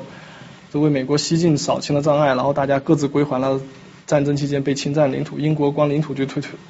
就退了一千万一亩的地给美国，然后美国也把这个佛罗里达给还给了西班牙。所以说，你看这种和世界霸主刚正面的这种事情，怎么看也不像是孤立主义，对不对？但这段时间在大家看来，就是美国在搞孤立主义，我也不知道他怎么，我也不知道是是他们这是怎么想的。然后打完英国跟法国之后呢，美国他又打起来了。这一八一四年上一战争结束还没有，啊，这一八一六年上一战争结束还不到两年，美国去跑又去打佛罗里达了。他理由是说啊，有很多的南部的这个黑奴逃到你们那边去啦，然后还有很多印第安到那边去呃去这个 seeking asylum 嘛，他不是那种这政治庇护啊，是到那边躲避这个美美国政治政府的这个干涉啊。然后另外的原因是因为这个西班牙这个这个柿子相对来说比较软，比较好捏一点，而且当时这个因为西班牙被法国给打败了嘛，西班牙那些殖民地、拉美那殖民地都是。革命形势是风起云涌，在美国的幕后支持下，然后西班牙也顾不上佛罗里达这块地了，因为相比墨西哥啊什么，相比于拉美其他地方的，佛罗里达根本也不算什么。然后双方是陆陆续续打了两三次，打到二零一八二一年，然后西班牙就是说好，我就把这个佛罗里达割让给你算了，同时他还放弃了对这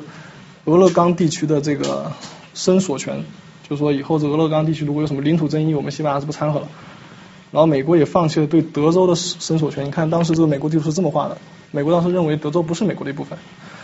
而这时候拉美也解放差不多，一八二一年的时候，这个拉美基本上大部分地方都独立了，包括墨墨墨西哥这在内的地方。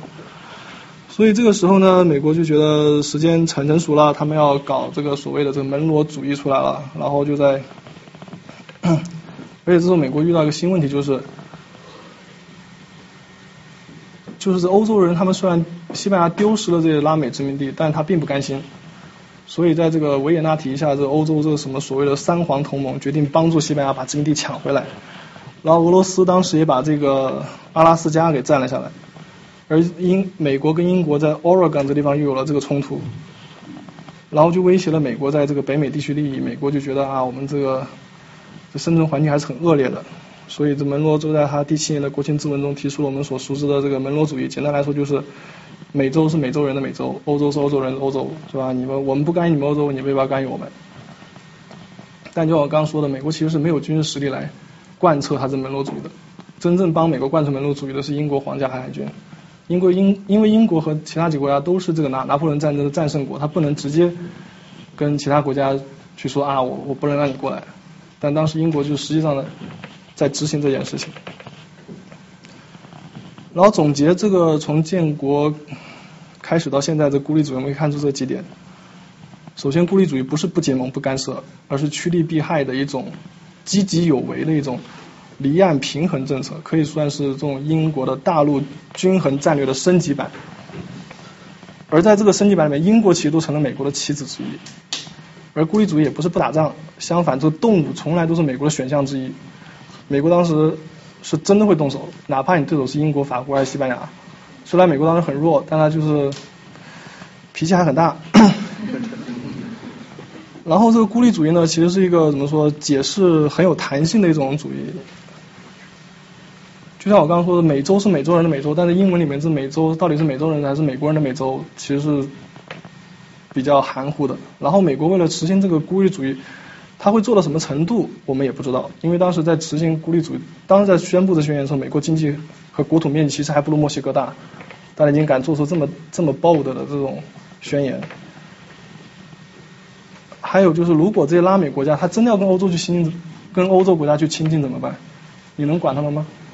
他也没说清楚，他会不会去干涉拉美国家和欧洲国家建立外交关系这种事情？因为他本来是欧洲国家殖民地，要跟欧洲建立亲密关系，其实也是。正常的事情，但是美国会不会因为他在这个美洲的利益会阻止这些拉美国家呢？也不知道。等于说这个很模糊，有很大的空间可以去探索。然后更值得注意就是美国他在搞这个孤立主义时候，他有时候会采取这种非常极端的经济措施，就像刚刚我说的 Madison 跟 Jefferson 他们搞这个禁运，他宁可是自损一万也要伤你八千的那种。因为当时你说你搞禁运对欧洲的影响来说不会那么大，因为欧洲并不是只有你美国一个供货商。但你美国其实只有欧洲一个市场，你东西卖卖不到其他卖不到多少地方去。而当时美国之所以敢搞这个禁运呢，因为当时美国已经找到了他们的对冲，那就是中国。中国在十八世纪末的时候呢，在美国曾经是一个玫瑰色的词汇。美国国父像什么 Jefferson 啊、Hamilton 啊、Franklin 啊，他们都。曾经主张要学习中国的什么制造业啊、养蚕技术啊、纺织业啊，因为当时工业革命、工业革命还刚刚开始嘛，在英国才刚开始，所以那时候中国的生产技术在美国看来还是很先进的。而当时中国儒家思想经过什么伏尔泰等人那些包装啊，也看起来显得 也成了这个美国这个启蒙思想的一部分，得到了美国国父的认同。然后中国来的一些产品。也在美国很有市场，比如像瓷器，当时华盛顿打独立战争的时候，哪怕战争再艰难，他要时刻带着这个瓷器去装逼的。而建国之后呢，在纽约这方最火的戏呢，居然是改编自《赵氏孤儿》的一部这个言情剧。反正这还是波士顿清查事件，表面上是殖民地人民和英国殖民者的英勇抗争，这没错，但实际上我觉得这也是美国殖民者。他们迫切希望建立和中国以及东亚国家直接贸易往来的一种努力，因为当时跟中国买茶叶是英国的东印度公司所垄断的，它不仅不允许美国殖民者、北美殖民者去英中国买茶叶，他还禁止北美殖民者到荷兰去买二手茶叶，只能到我们英国买。而且他为了不让你去买茶叶，他还颁布了航海法令。英国说，你连探索这个航路的权利都没有，只有我们英国的船可以去，你美国船是不能去的。所以当时他可能都不知道中国在哪里，当然美国现在知不知道中国在哪里也是个问题。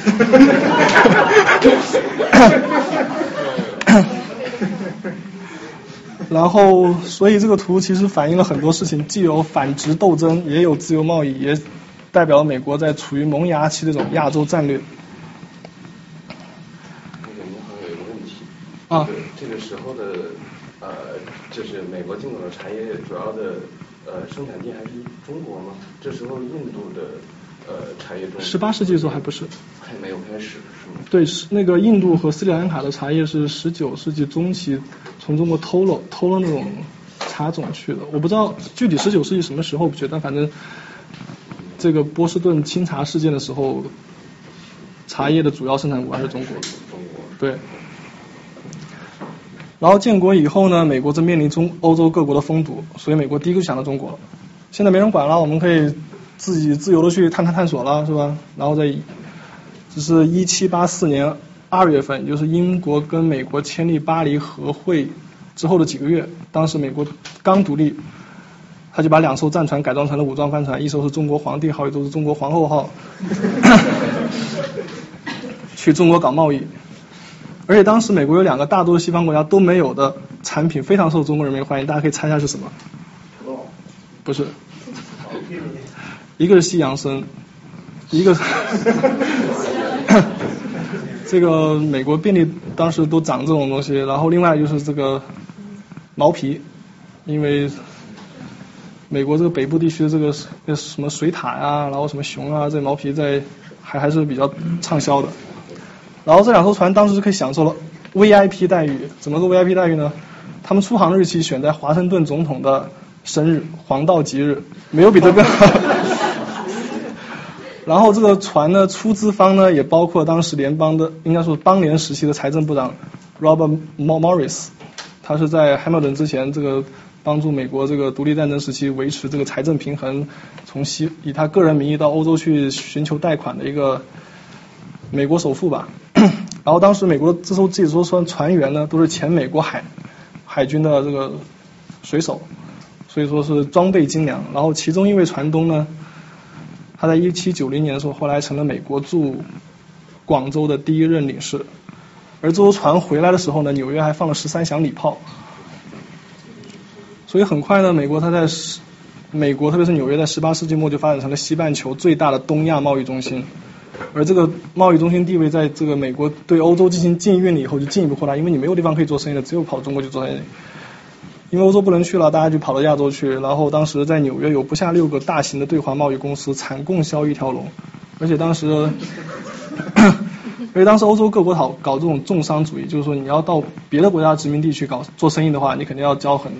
很高的税啊，然后什么很多非贸易壁什么非关税壁垒啊，贸易垄断啊，以至于很多欧洲的这个商人他们都跑到纽约来做生意，因为在你美国这个当时崇尚自由贸易嘛，没有这么多的条条框框。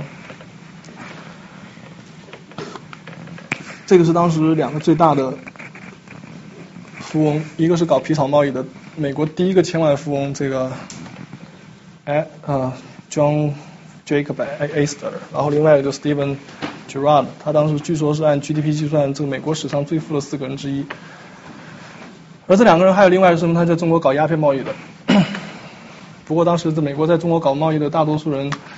比如像我们这敬爱的罗罗斯福总统的这个祖宗们，他们也在中国搞了很多鸦片贸易，这是这是他们避不开的原罪吧？因为毕竟你搞这个西洋参啊，这销量还是比较有限，只有有钱人 只有有钱人消费得起。但这个鸦片是深受各阶层人民的喜爱。然后呢，可以看当时他们。亚洲航路其实是绕绕远路。我当时看了一个，就是他们当时这个中国皇后号的船东写给船长的信，他指示他船长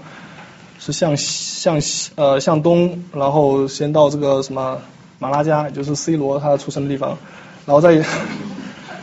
然后再往南沿着非洲海岸绕过好望角，然后再穿过这个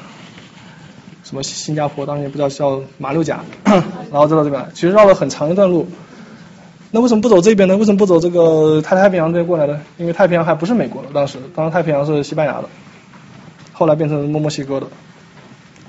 那所以美国就开始惦记这块地方了，对吧？当时在北美这个西北的海岸是英国跟美国共有的这个俄勒冈领地，这块地比现在俄勒冈州要大要大得多了。向西直达这个阿拉斯加，向南连接这个。加加利福尼亚东边还包括什么爱达荷啊，什么蒙蒙 n a 啊这些地方。现在我们西雅图跟华盛顿州是对华贸易量最大的一个州，可在一八五一八五二年以前，在西雅图这边只有港口根本没有发展起来，只有一个锯木厂。所以那时候美国虽然占这块地，但其实对他们对华贸易没有什么太大的帮助。当然美国是不会放弃这块地方的。这块地虽然一开始是英国跟美国共同占领。但俄罗斯跟西班牙都很有兴趣，都声称他们是最早发现这块地的。然后美国在一八一八年和英国签了这个共治的条约，大家分配这个地方怎么管。然后一八一八年又通过条约让西班牙放弃了这块地，就是我刚刚说的这个，呃，西班牙割让这个佛罗里达，然后同时又放弃对这块地的申索权。然后一八二四年他又说服俄罗斯也放弃了这块地。那现在美国就要把英国赶走，这块地就归就归美国了。而当时英国肯定也不是吃素的啊！英国当时不仅占了俄亥俄，还想把加利福尼亚据为己有。可以说他跟美国打的是一样的算盘，但是跟美国不同地方在于呢，英国它不够专注。那时候英国已经是日不落帝国了，全世界都是有他们的殖民地，这个 Oregon 肯定是排不上号的。但对美国来说就很重要。一八四四年的时候大选的时候，民主党就说了，如果当选的话，他把整个俄勒冈占领，这块地还包括了现在的什么温哥华那地方。当时他说，如果英国不退的话，我们要跟跟英国去动手。当他们有个口号叫做 “fifty four or fight”，fifty four 就是北纬五十四度线，就现在这块地的最北端，比如说，如果你不把这块地占下来，我们就跟英国打。最后之所以能够和平解决，是因为美国决定打墨西哥了，所以他觉得啊，我们不能不能跟同同时两个国家打仗，所以就跟英国把这事给谈妥了。大家按照北纬五九四十九度线划分了，北边归英国，南南边就归美国。然后很多人会把这个美墨战争跟德州联系起来，这个这部分我就不讲了。但其实美国对加州的兴趣更大。墨西哥一八二一年独立的时候呢，美国就看上这块地了。然后美国在一八二九年就派外交使团试图贿赂墨西哥政府，把北加卖给美国。为什么是北加呢？因为北加有旧金山嘛。不仅那边虽然还没有发现这个金矿，但是这个港口还是很重要的。而且对方离墨西哥城也够远，如果他离墨西哥了以后再打过来，他们也不会这么快派过来，派派兵也不会这么快。那墨西哥当然是不肯卖了，然后美国就用他们这个传传统的方法，就是借钱跟移民。因为墨西哥当时国内比较政治比较混乱啊，然后这个治理的也不好啊，经济上比较困难啊，经常找美国去借钱啊。然后美国借钱借着借着就说到一八一八四二也是跟英国。跟墨西哥说，你这利滚利已经还不起了，要不你就把这个，你就把这加利福尼亚卖给我吧。然后墨西哥还是不答应，然后美国就说好，我就使出杀手锏，他就让这个在加州的这些美国移民去造反，这搞这个所谓的这个雄旗运动，雄旗就现在加利福尼亚的州旗，他们就到处这个插这个旗，插这个星条旗，这个搞这个人人民战争，跟墨西哥军队打。打游击，反正这个桥段在美国历史上是用是用用用用烂了的。不管是不管是德州啊、佛罗里达还是这个加州啊，反正他们都是用这种方法，先派人过去，过去一段时间以后，这再想方设法把这块地给独立出来。然后当时墨西哥的加州总督他也蠢蠢欲动，但他不是他的不是倾向美国，他想把加州卖给英国。然后美国觉得这个时候时机成熟了，如果英国也拉进来的话。这事情就没完没了了，于是他就挑衅墨西哥，让墨西哥先先动了手，然后美国再，然后美美国的国会在向这个他们去宣去宣战。然后你看这地图可以看到，当时美国其实已经早就安排好了，他军队驻扎在墨西哥的一个港口，这战争一发动，他马上就先把旧金山给打打下来了。他没有去打这个蒙特雷，蒙特雷是当时这个加州。墨西哥在加州的这个首府所在地，他先把旧金山打下来了，所以可以看出他们对这个航路、对这个港口是非常重视的。然后墨西哥肯定是打败了，是吧？打败了以后割地赔款事我就不提了。但是现在这个美国已经拥有了通往远东最近的这个航航线，就是从旧金山或者洛杉矶出发。当时这块地在美国叫 Far West 远西，而中国那方叫 Far East，在美国努力下，这 Far West 跟 Far East 就联系起来了。然后美国就开想，在美国的扩张势力也跨出了北美大陆，接下来就是看他怎么在亚洲的活动了。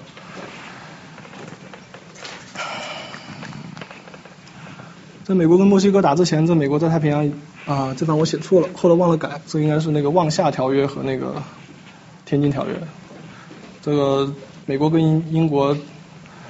在鸦片战争以后签了这《望夏条约》，跟英国一样要求这五口通商啊、领事裁判权啊，但是加了一些什么宗教自由啊、传教建教堂这样的条款，跟美国的这个气质比较符嘛，是吧？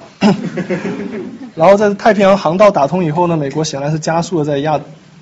亚洲的过仓呃扩张。最初是中跟中国签了《天津条约》，增加了通商口岸。接下来呢，又是派这个佩里将军在1853年和1854年两次率领。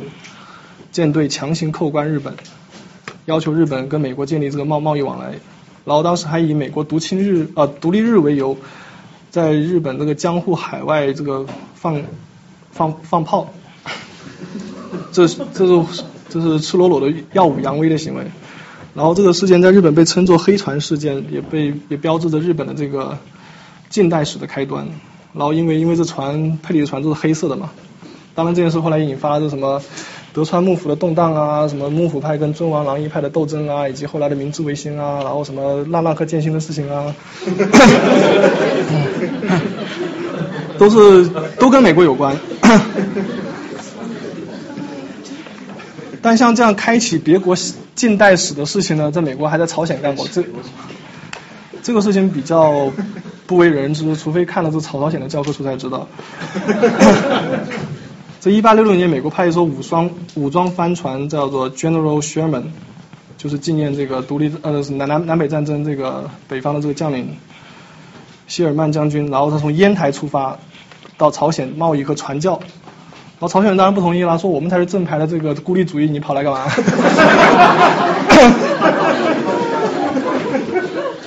然后要他们赶紧走。谁知道美国这两艘船呢？他们还是就这这艘船呢？他是孤军深入，沿着这个河一路北上，四处勘察，还打算偷盗朝鲜的亡灵，就连别人先人都不放过。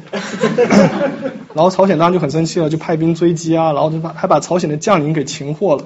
要求朝鲜用一千担白米和金银还有人人参来换。然后朝鲜当然不答应，就打起来。然后因为河水比较浅，这艘船。转不开，然后朝鲜可能是看了什么《三国演义》，就用这个火烧连船的方法，就就把这船给烧了，船上的船员都死掉了。然后美国当然咽不下这口气了，五年以后他又派另外一艘叫亚细亚的船来攻打这个朝鲜的江华岛，还派兵去登陆了。然后当时朝鲜又把美国给打跑了。虽然美国朝鲜美国在朝鲜这方是吧吃了两次败仗，但是这个参与作战的有十五个人授予了这个 Medal of Honor。应该很多人玩过吧？这是美国历史上第一次对外战争授予军人这个军队的最高荣誉勋章，就是发生在朝鲜这么个不起眼的岛上。之前这个勋章也发过，但主要是发给这内战的这个英雄和这个征服这印印第安部落的这个英雄。对外战争这是第一次。然后一八六七年，美国又把阿拉斯加买下来了。本来俄罗斯是早想一八五九年就要卖给他。但美国当时不敢买，为什么不敢买？因为他当时这个要筹备打内战了，当时美国也没这个钱去打，也没这个钱去买。然后俄国当时又不想把这块地卖给英国，因为英国本来应该是离阿拉斯加最近的，因为加拿大是英国的嘛。因为俄国当时跟英国刚打完这个克里米亚，在英国跟法国打完克里米亚，他不想把这块地卖给英国，他要卖给美国，又想挑起美国跟英国的矛盾，因为美国南北夹击这个加拿大，是吧？让英国觉得很不好受。然后美国打完内战以后呢，俄国又跑到美国这边来，以七百二十万价钱把加这个阿拉斯加卖给美国。当时美国人觉得这块交易很不划算，他觉得我们干嘛要花钱买啊？我们派人移民过去，过两年再独立过来就好了。当时的那个媒体就是这么说的。不过当时俄罗斯也不知道这方有石油啊，不然的话不会卖这么亏本的买卖，是吧？接着美国就想颠覆这夏威夷这个王王国了。夏威夷当时其实算是文明开化的典范了。它虽然是一个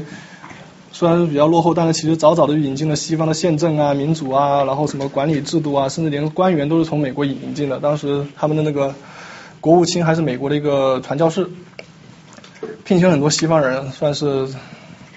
比较先进的吧。按照美国的现在标准，他已经算是民民主国家了。但美国是不放过你的，对不对？然后。当时他那国务卿呢是个吃里扒外的家伙，他带着美国这个海军的人跑他家参观，他家在哪？他家就在现在的珍珠港附近。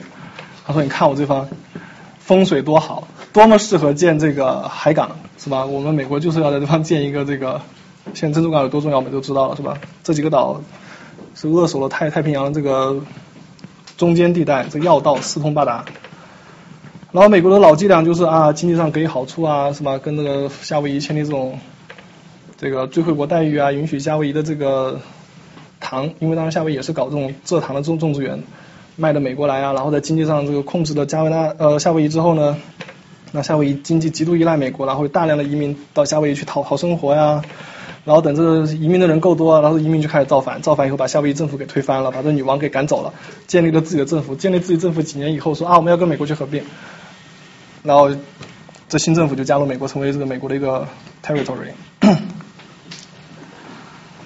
然后这美西战争算是美国构建太平洋帝国的最后一块拼图了。这美国跟西班牙的恩怨也是由来已久了。我们知道，是大家矛盾这么多年是吧？内战以后，这西拉西班牙还这海军还曾到美国这边耀武扬威一次。当时美国海军不算那么发达，觉得啊，我们没有哪艘船比得过西班牙这个这几艘战列舰。然后当时他觉得这是耻辱是吧？然后就开始 卧薪尝胆要报仇。当然，这美西战争不是为了几艘船这个这问题了。当时。他们说是要为了解决这个古巴独立自治的问题，因为古巴是当时西班牙在北美地区仅有的几块殖民地，然后美国人执执行门罗主义的话，当然是不希望你在北美还有其他的欧洲势力在这个。所以这个离佛罗里达几十里的岛国就被希腊里呃被西班牙占领了。我也不知道怎么回事。被西班牙占的当然是在他看来眼中钉肉中刺啦，所以就美国在后面就一直这个支持这个古巴的解放运动。但美国跟西班牙打并不是在古巴那个地方打，还有菲律宾，这是另外一个战场。然后在菲律宾的反抗势力帮助下，美国的海军跟陆战队从香港出发，然后把这个马马尼拉打下来，解放了菲律宾。然后美国把菲律宾变成了自己殖民地，然后就真正介入了这个太平洋西岸的这个地缘政治版图。最后就是这个门门户开放政策，美国把西班牙打完以后，觉得，哎，这中国怎么快被这欧洲列强给瓜分光了？然后美国就在中国，而且，然后美国就觉得。如果再被他们继续瓜分，然后这个领土也被他们占了的话，这美国、欧洲列强在中国又搞起这种重商主义的话，这美国就少了一个很大块市场。然后美国当时就搞了一个这个门户开放这个会议的号召，就说大家要尊重中国的领土主权完整，是吧？大家互相不要搞这种贸易上的重商主义，大家都到中国有一有有一口饭吃，是吧？也多分一杯羹什么之类的。而当时。当时美国对中国也算比较友好的，这跟其他西方列强比起来，是吧？当时中国还任命了这个美国大使蒲安成作为我们的外交全权使节，美国也是跟中国第一个签订了这个平等条约的国家。也是因为这个，美国才成为了这个清朝这个留洋的这第一选择。而美国的这些什么总统制啊，华盛顿的退位让贤啊，林肯的那盖茨迪堡演说啊，成了这个。我没有任何意思，你不要联想。这当时在那个中国的那些开明学子中间也是广为传颂，认为认为美国这个总统制其实是什么我们中国古代禅让制的一种变种啊，这美国才是这个儒家这内圣外望的这个典范啊。当然我们知道这门户开放政策勉强维持了三十几年，直到日本开始挑挑战这个制度，而美国到那个时候其实也没有采取什么真正有效的方法来来捍卫中国领土主权完整，这个不能指望别的国家，对不对？然后你可以看美国最后就把势力伸到太平洋这么多地方来了，所以我们可以看到美国他在他在说自己搞孤立主义的时候呢，他其实是说给一个特定的听众，那就是欧洲人。在美国美洲跟亚洲，美国是赤裸裸的扩张主义，不管是西进运动啊，在我看来跟其他国家搞那殖民没有区别，不只是换了个只是换了更好听的太名字罢了。然后在我看来，这孤立主义其实都算是一种宣传伎俩，它其实是想试图淡化和抹去美国的殖民扩张的历史，仿佛美国真的是那种置身之外、置身事外，然后逐渐扩张成世界第一。其实不是，它其实跟欧洲国家走的是一样的路，只是他们现在这 bias media 宣传的比较好听罢了。然后，但是美国这种孤立主义呢，它这种。和美国外交政策其他方面的张力始终是存在的，比如孤立主义和自由贸易之间的关系，比如孤立主义和美国这个自由民主在海外的推广之间这种政策上的关系。但之前在这种张力都是维持在一定范围之内，因为当时美国还是世界二流国家，大家不算是那种 major player。但等到美西战争，也就是美十九世纪末的时候，美国已经这个张力已经绷不住了，因为美国当时已经世界人口西方国家人口第一多。工业实力第一强，移民第一大国，所以美国现在就面临这种角色转换的问题，他不可能再扮演以前这种呃 free rider，他之前就是跟着英国走，是吧？英国他有什么政策，美国就跟着后面沾沾光，是吧？就所谓这种后发的这种优势，但到这个时候，美国已经世界第一，他没有后发了，他必须要作为领导者，但是美国自己并没有并不适应这个角色，所以到了二十世纪呢，美国就是从二十世纪开始，美国就是。在我，我把它分成三个阶段，就处于这种收缩和扩张、扩张和收缩这不断交替的这种阶段。刚一开始呢，就是扩张期，扩张期就是这两个总统是吧？这个西奥多·罗斯福和这个塔夫特。当时在美西战争时候呢，其实在在美国国内其实也是有不同声音的，是吧？我们知道美国一向都有这种反战的这种口号，是吧？支持战争的那些自由主义者呢，就觉得啊，西班牙压迫古巴跟菲律宾人民啊，我们就解救他们啊。然后支持战争的那现实主义者就说啊，古巴是欧洲列强在美国仅有的一块，美洲仅有几块殖民地，把他们给赶走，这美洲就成为真正美国的美洲了。而反对战争那一派觉得美国这么做等于其实是取代了西班牙成为古巴跟菲律宾的宗宗主国，等于是为了几块军事地基地就要去抢人家的地盘，认为美国最终会步这个西方列强的后尘，变成一个帝国。当时美国其实不想变成帝国，他们或者至少装的不想变成帝国。如果他们变成跟西方国家一样变成这种帝国的话，他们会觉得美国其实就不再例外了，因为他们一直有美国例外论嘛。如果美国也变成殖民帝国的话，那美国跟西方列强就是一丘之貉了。但不，但当时这个国会讨论的时候呢，比较有意思，双方都认为自己是孤立主义。所以就是孤立主义，其实在历史上就算是个招牌，大家人人都可以拿来用，但具体是怎么回事儿，也很难有一个定论。所以就要后人来定义当年这个门罗的孤立主义到底怎么回事，而给出定义的那个就是先是这个罗罗呃老罗斯福，他在门罗主义基础上发展成了这个罗斯福推论，他认为美国不仅要阻止欧洲列强 physically 的出现在美洲，还要积极干预的拉美国家的内政，防止他们崩溃，以免欧洲列强以此为由来进行干涉。在这个理论指导下呢，罗斯福先在一九零二年的时候。干涉了委内瑞拉，委内瑞拉当时他是被英国跟德国的军舰给封锁了，他们上层上门来讨债的，说你不还钱那就割地，那美国当然是不能接受这个事情了，然后美国罗斯福当时气坏了，说你居然绕开我这个大哥跟我小弟去谈去找我麻烦是吧？然后美国就介入，强行要求各方来接受美国的仲仲裁，然后之后美国又介入了这个 Santa Santa Domingo，就是现在的多米尼加共和国。当时也是欧洲人上门来来来来讨债，谁知道罗斯福就先发制人，说你要来讨债，我把你这个，我把这个多米尼加的这个海关都全占了，截留了海关的关税，等于说当时那个国家主要就是靠关关税来来维持自己政府正常运作，你把这个财源都断了，这个欧洲国家也就没有办法来来要钱了。还有当时我们知道巴拿马运河，巴拿马运河其实美国当时想挖的原因是在美西战争中发现。这东部舰队跟西部舰队距离太远了，要绕过这个整个拉美太麻烦，所以这帮要挖条舰队。他们的方法就是鼓动这个巴拿马地区的人民去闹独立啊，从哥伦比亚那边独立出来啊，然后美国再给美国特权，让让美国再挖挖一条那个挖条运河。在老罗斯福看来，美国就应该是西半球的警警察，得把自己后院给管起来。而他在任内呢，他也把这美国的海军打造成了世界一流，和日本海军啊、英国海军啊，在太平洋地区展开这种军备竞赛啊。然后他还通过这种仲裁的方式来介入亚洲的事务，比如当时日本跟俄国在中国领土上打这个日俄战争，然后美国又介入，是吧？他推动这个日本跟俄国停战啊，强化了美国在世界上的强国的形象啊。他这个后继者塔夫特，塔夫特就更不可能是这个孤立主义了，他自己本身是战争部长。后来又做过菲律宾的总总督，算是当时比较有国际主义思想的这个总总总统啊，他是有实践有海外殖民的实践经验的一个人。他跟这个老罗斯方法只是不同，他的方法就是老罗斯不是大棒，他的方法是金元。他觉得我们要用钱把这个，他不仅要把这个欧洲给，要把拉美给占了，不是占了，把拉美给控制了。他甚至要用这个资本把这个拉美，把那欧洲列强在拉美的这个。呃，资本给挤出去，换句话说，就打那种货币战争喽，是吧？然后，但是这种金元外交其实也不意味着这个塔夫特的方法会更和平。比如他在尼尼加拉瓜的时候，他就是扶持当地的造反派，推翻了这个当时的民呃当当时的政府，然后又派兵抢夺了这个政府的财源关税。然后等新政府上台之后呢，他们国内是又有另外一波风，另外一波人来造反。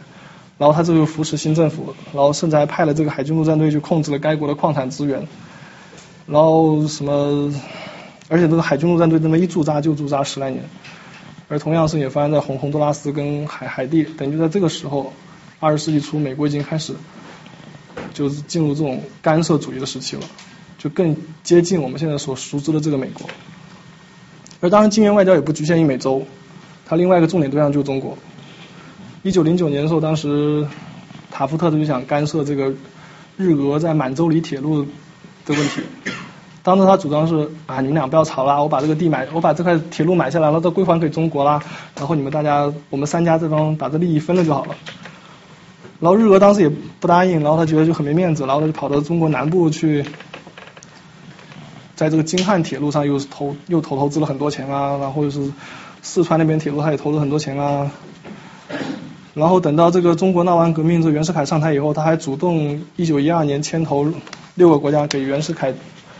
贷款搞这个所谓的善后大贷款，是吧？结果不仅没有帮到袁世凯跟中国，还把这个让袁世凯有本钱去镇压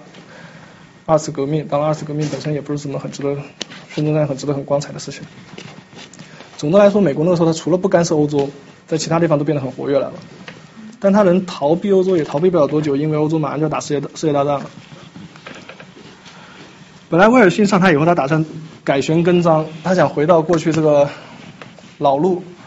他要抛弃前两任这个大棒加金元的外交，他认为这个这是在损害美国在世界上的道德影响力，所以他一上台就撤出了这个六国对华贷款啊，取消了美国在巴拿马的特权啊，还跟菲律宾人承诺说我们会尽快让你们成为一个独立国家啊，然后还从海地等加勒比海国家撤资啊，甚至还在就职演说中他说要放弃干预拉美国家。只要你们是民主的，我们就不管你。但我们知道，这拉美这历史上是政变啊，独裁者数不胜数。你说要拉美搞民主，这是比较难，是吧？现在都很难说得上很民主。所以，这受到道德感召的这个威尔逊，很快他就不得不食言了。他先是一九一一五年派兵去海地维持秩序，然后一九一六年又到多米，又派兵到多多米尼加，还同时还干预了墨西哥那边的革命。派当时那个 General Pansin，他到深入墨西哥去讨伐当地的一个军阀，然后又因为各种原因卷入了第一次世界大战。然后威尔逊他其实这么一搞呢，他其实搞得比他前两任还要糟，因为当时这海地驻军简直是扎根基层，一干就是干了十九年在那边。而历史上干涉拉美地区最多的总统就是他。他虽然反对他前两任干涉拉美，他其实比前两任干的还要糟。而在一战的问题上，其实也很反复。因为你说你不想卷入世界大战，但这个世界大战就是把你给卷进来，这不是你自己能控制了的事情。他一开始他也是想严守中立，而且当时要防止内乱。为什么要防止内乱呢？因为美国当时移民太多了，美国有七分之一的移民是交战国的移民。你他们还跟母国有很很强的这种血浓于水的关系啊，所以意大利人在路上看到了一个法国人，可能会跟法国人干起架来，或者德国人看到一个英国移民，大家会不对付啊，是吧？然后他最后不得不参战，他参战的理由也很符合他自由主义的主张，他就说我们要创造一个对民主更友好的、更安全的是世界。当然我们也知道，美国一九一七年参战，他虽然付出了惨重代价，但并没有得到一个对民主国家来说更安全的世界。所以美国就是，比如说感觉被欧洲人给骗了，他们觉得最后没有签这个凡尔赛条约啊，也没有加入美国自己所主张成立这个国联。然后在美国在接下来二十几年扮演这个不情愿的霸主，他虽然已经是世界第一，但他并不想履行自己的国国际责任，还想像过去在过去那样躲在英法后面过这种小日子。但是英法当时已经遭到严重削弱，它其实这两个国家已经没有办法维护这个世界和平了。然后会我们回首二十世纪二十年代会发现，这个收缩期的很多政策都成都似曾相识，比如当时美国跟欧洲打起了贸易战。它主要是关税，它关税上一上来就三十八点五的关关税，当然英国也，当然欧洲也不可能吃亏啦。他说啊，你跟我打关税战，那我也跟你打关税战。法国当时美国汽车征百分之百的关税，然后西班牙对美国产，对所有的美国产品征百分之四十的关税，这等于就自由自由贸易就是处于这种崩溃的边缘啊，你越搞越没办法搞下去了，是不是？然后美国不仅在欧洲退缩，他连就连这个。哈丁他上，这个哈丁他上台以后，他都对拉美承诺，他不会再以门罗主义为由去干涉拉美的内政。就是美国已经退缩的很深了，他他不想跟这世界再发生任何关系了，他要一个人静一静。然后美国又通过了是当时历史上最严格的移民配额制度，它是按照一八九零年的人口为上限，呃百分之二的人口，然后很多国家的配额在当时已经控制在。三位数以下，就是说像什么中国啊、日本啊，那时候只能来几百个人。然后欧洲其实也不多，他就是已经开始不欢迎移民了。你会发现这些政策在美国每一次收缩的时候都会出来，反移民啊、反自由贸易啊、不想干涉其他国家。然后当时美国还很还很怎么说浪漫主义的跟一大堆国家签了一个毫无约束的反反战公约，就说的我们大家以后不要打仗啦。要友好啊，毫无根本没有用的东西。但这个时候，美国虽然在欧洲撤了，在拉美撤了，但在亚太它却没有撤。它在亚太在美国这个外交环境中的地位已经超越了拉美。当时美国没有加入凡尔赛体系，但他自己在一九二零年又开了一个华盛顿会议，就召集这个英国啊、什么荷兰啊、日本啊来开会，分配几个海军大国在太平洋地区这个比例问题，就说美国可以造几艘船，那日本只能造到几艘船，主要目的是为了打压日本。然后后来又搞了个九国公约，重申这个对华的门户开放政策，尊重这个中国领土主权完整啊什么之类，但这些政策最后都没有收到好效果。移民制移民配额制度最后导致这个犹太人逃亡没有地方逃，因为很多人想逃离美国来，但是美国限于这个配额政策不欢迎他们进来。然后关税战也导致这个各国贸贸易逐渐恶化，最后引发大萧条，部分部分原因。然后华盛顿公约压迫日本压迫太多了，然后日本就想着去报复啊，然后门户开放政策也没有人去遵守啊，九一八事变啊，意大利入侵什么埃塞俄比亚都没有人管啊，导致这个法西斯主义就是越来越有恃无恐。这是当时的这个哈定和他的副总统柯立芝，柯立芝当时经济比较繁荣，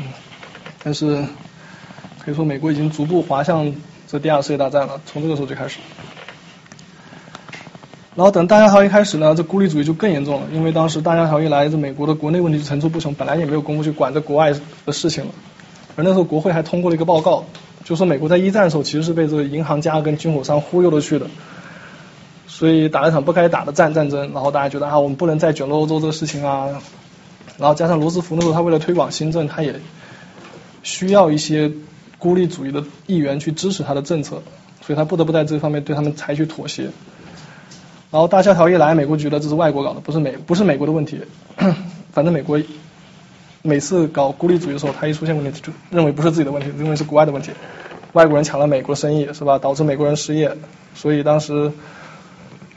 就是一九二九年大萧条开始之后呢，一九三零年美国就通过了新的关税法案，一口气给三千两百件商品提高关税到百分之六十，本来已经百分之三十八点五了，这次提高百分之六十就没有生意可以做了。然后英国也不呃欧洲也不甘示弱，马上给美国出口的两万件商品征收高关税，导致全球贸易降了百分之六十一，呃美国的出口降了百分之六十一，进口降了百分之六十八，而失业率从当时的百分之八飙升到百分之二十五，全球贸易率降了百分之三十三。而老罗斯福一上来，他就搞什么黄金储备法案，通过舆论跟法律攻势，强迫民众把手上的黄金给交出来。交出来以后，他率先退出了金本位，然后强行输出这个恶性的通货膨胀，导致各国这个货货币开始疯狂贬值。我们也，我们应该历史上看过这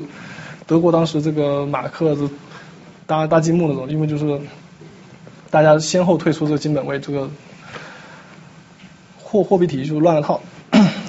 然后随着这欧洲局势越来越紧张呢，美国在一九三五年、一九三六年、一九三七年、一九三九年先后通过四个中立法案，但这中立法案相比一百多年前 Jefferson 那个时候的中立法案来说，相比一百多年前 Jefferson 时期跟华盛顿时期的中立法案来说太僵化了，毫无弹性可言，对交战双方是不分敌我，不管是正义还是非正义的战争他都不管，等于是间接帮助了胆子更大、更敢于破坏国际秩序的这法西斯的政府，直到后来就有了个。租借法案的情况才稍稍偏向了英法这一边。当然不能说罗斯福他没有采取措施，他其实比谁都急，他是本质上是个国际主义者，但他受制于这个国会的这个孤立主义的的力量，他也在这方没有太大作为。比如他当时跟苏联建交，他其实就希望苏联能够制衡日本在远东的这个势力，可苏联早就看穿你了，他是觉得。你们美国跟这欧洲列强一样，只是想把法西斯往我们这边引，所以他反而还跟日本签了个互不侵犯条约，然后美国也没有什么办法。所以说，美国在二三十年代搞这孤立主义政策的时候，的政策可以说是全盘失败的。可以说，这个不管是经济上啊，还是国际秩序上啊，还是这个国际安全上，都没有达到美国他们政策的目的。美国想避开这个二战，最后还是卷进去了。主要原因是因为美国当时没有承担起他作为世界领袖的责任，他该有作为的时候他没有作为，而其他国家想有作为也没有能力去作为。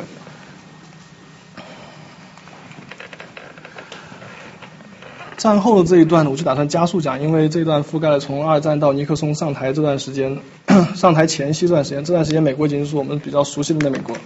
这个时候，美国开始给世界定规则了，先是创立联合国，然后五大常任理事国，什么维护世界和平，防止呃什么，如果一旦什么地方发生了动乱，就派维和部队去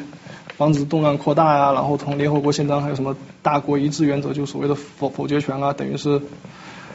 然后美国在战后也成了这个自由贸易的旗手啊，推动了关贸总协定啊，前几轮谈判都谈判的很很快很顺利啊，什么关税啊、非关税壁垒啊、什么货物贸易、服务贸易都是在这段时间谈妥的。我们现在所熟的、所熟知的这个自由贸易的体系，差不多在那个时候就有了基本的框架。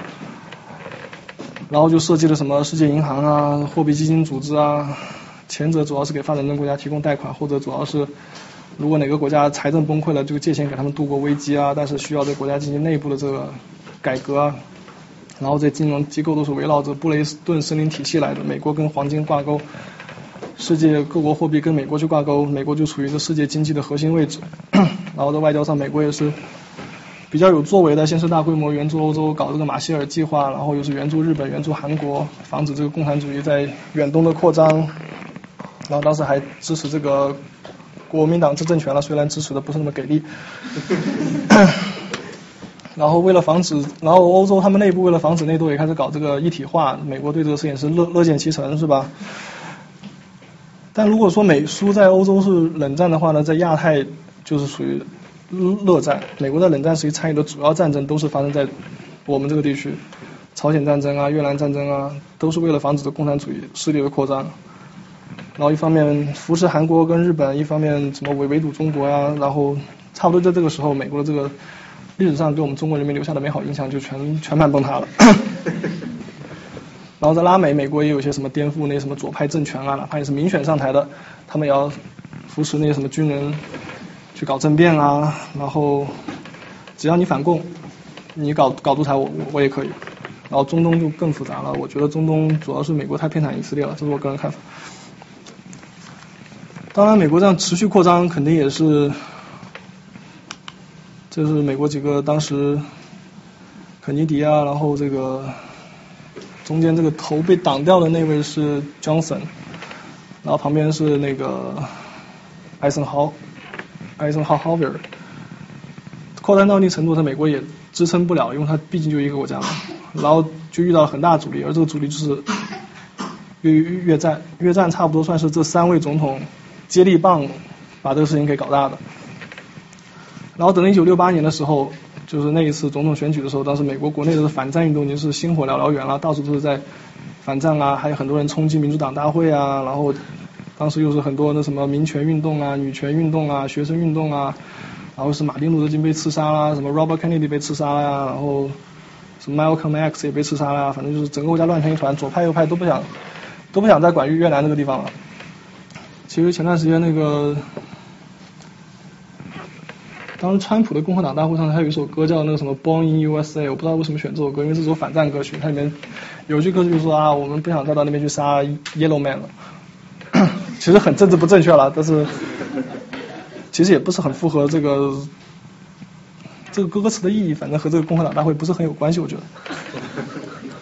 然后在这个时候呢，美国经济上也觉得他们开始吃亏了，他觉得这马歇尔计划跟日韩援助计划给了这国家输了血，帮助这些国家渡过难关。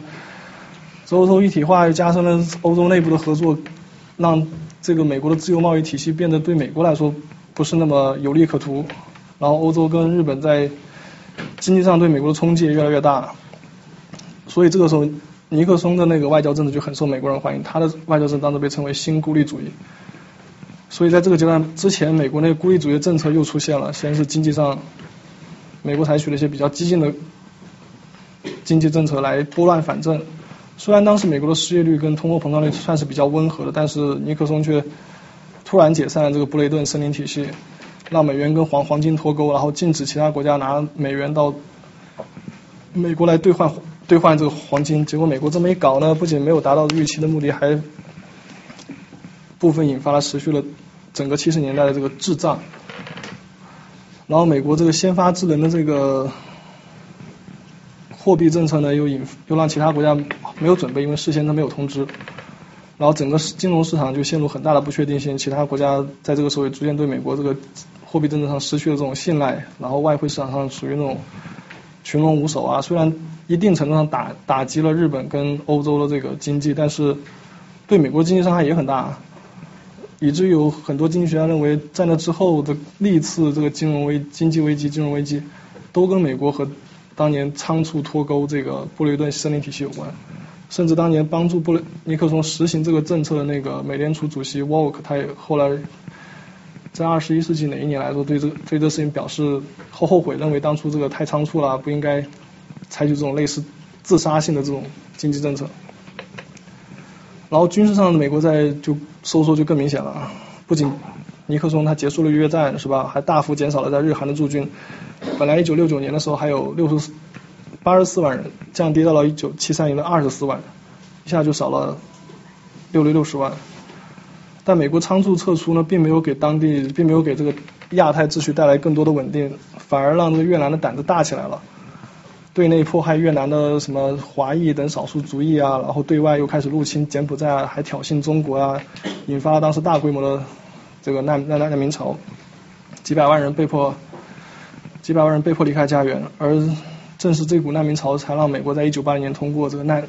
难难民法。之前这个难民法只是美国国务院执行的一个比较小众的政策，但这个时候变成国国会的立法，就是因为。越南的后续的遗留问题，然后美国军事力量撤出，又让那些亚太国家开始重新审视自己的这个国防政策，比如澳大利亚，澳大利亚其实大多数战争跟他没什么关系，他们其实，所以他之前他们是跟着英国走，二战以后就跟着美国走，但美国撤出了以后，他们就开始想，哎呀，没人没人罩着我，那我们得自己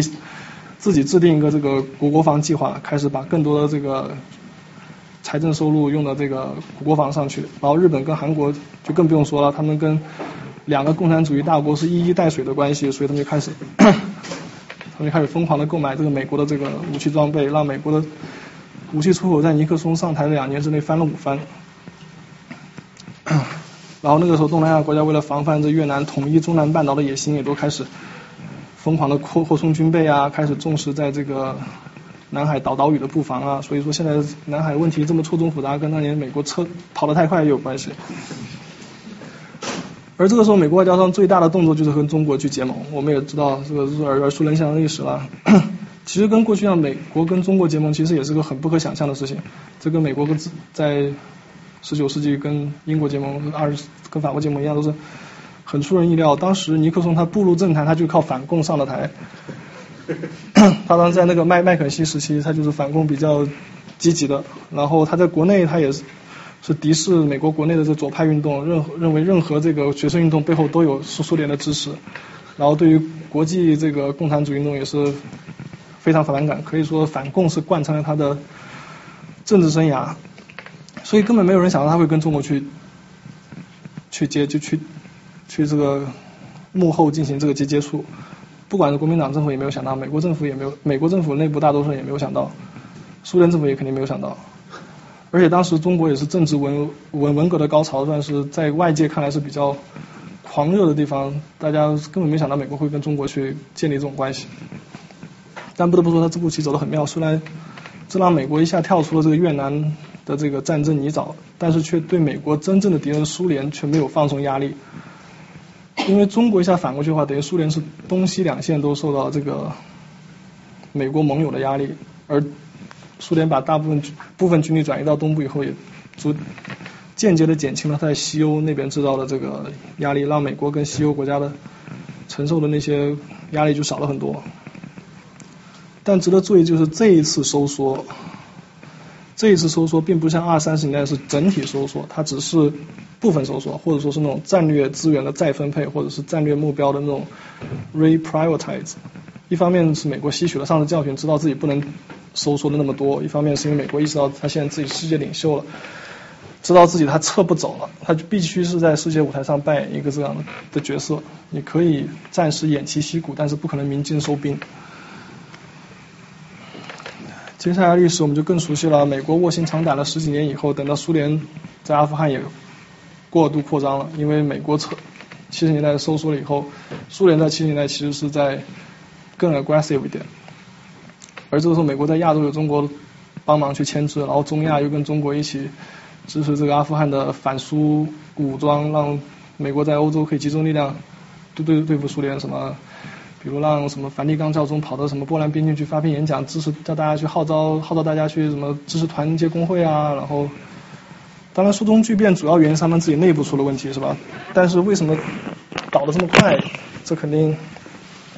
这跟美国在七十年代布局是有挺大关系的。到后来美国苏联倒台以后，就是更是。没人管了，然后就是在海湾战争，又是老老布什在海湾战争插手中东啊，什么克林顿插手什么南南斯拉夫内战啊，小布什也打了阿富汗跟伊拉克啊，这些战争背后有现实主义也有理想主义的这种因素促进，但是美国这个扩张在这个时期是非常明显的。但是和上一次一样的，美国这次又遇到了这个打完阿打了阿富汗跟伊拉克以后，他又遇到这个国内这个反战厌战。要收缩的问题，一方面是美国2008年这个金融危机，一方面是他们在这两个战场伤亡也很很很很惨重，国内这个反战势力声音也很大。但是我觉得奥巴马他他犯了跟尼克松当年一样收缩速度太快的一个问题。虽然我们中国人可能不觉得，我们觉得啊美国已经把这么多兵力部署到这个亚太、在太平衡到我们南海来了，但是就整体来说，美国其实是在收缩的。或者说，跟七十年代上属于那种战略资源的再分配，只是这一这一次分配到我们这边来，上次从我们这边分配过去。我们在过去几年看到，这个奥巴马在中东啊、阿富汗都大地大幅度减少了当地的驻军啊，在阿富汗和在阿富汗跟伊拉克政府还没有准备好的时候，他们就跑掉了，把当地治安交给了那些政府军，结果阿富汗跟伊拉克也都乱了起来，是吧？塔利班的地盘越来越大，就等于在阿富汗打了十来年。又回到了九幺幺之之前，然后啊，伊拉克的两个宗教派系也是在政府层面和社会层面撕裂的很厉害，给现在这个伊斯兰国的诞生创造了这个条条条件。然后对于这个席卷中东的这个阿拉伯之呃阿拉伯之春呢，美国也没有起到多少的正面作用。比如那些倒台的威权政府，像什么埃及啊、利比亚，他们是很坏，他们人民也的确有理由去反对他。但倒了之后呢，革命狂欢完了之后呢，美国。并没有去管，整个中东就处于那种，在我看来处于那种自由落体的状况，而美国大部分时间在旁观，反而是欧洲国家这次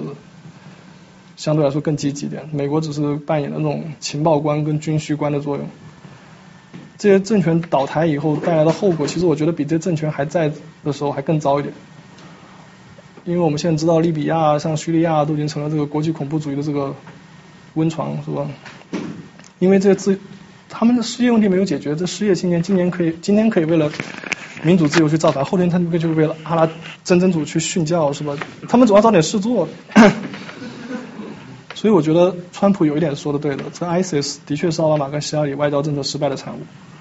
但是如果给希拉里跟奥巴马另外一种方法，他们会不会成功？或者说有没有别的办法让他去选择？这我不知道，可能他们是没得没没得办法选。或者是他们觉得其他办法也不会更好，这个我就不晓得。但的确现在在中东这问题，我觉得是整个是 failing。然后美国在欧洲的介入其实也比原来要少得多。前几年像什么希腊的债务问题啊，然后什么欧租问题啊，他都没有，他都是听任欧洲内部去解决，没有提供自己的领导力的作用。然后这两年什么苏格兰公投啊，英国的退欧公公投啊，美国虽然表了态，但是。美国对自己最亲密的盟友都没有发挥到自己应有的影响力，然后像克里克里米亚被俄罗斯吞并啊，美国虽然采取了制裁，但是我觉得这个应对的等级并没有，并没有遏制住苏联在那块区域的不是俄罗斯在那块区域的野心，因为过去几年俄罗斯那边打了很多仗啊，什么不管是格鲁吉亚还是乌克兰啊，其实他们现在这边算是没有人管得住他们的感觉。然后现在欧洲的难民潮，难民潮某某种程度来说，应该说很大程度时候是美国搞砸了才出现这个问题的，在中东问题搞砸才出现，但美国现在不管，任由欧洲这欧洲内部自行去解决，然后欧洲现在是乱成一团糟。这跟当年越南时期不一样，越南当初是美国搞砸的，美国愿意出来负责，美国愿意吸引那些越南难民到美国来，这个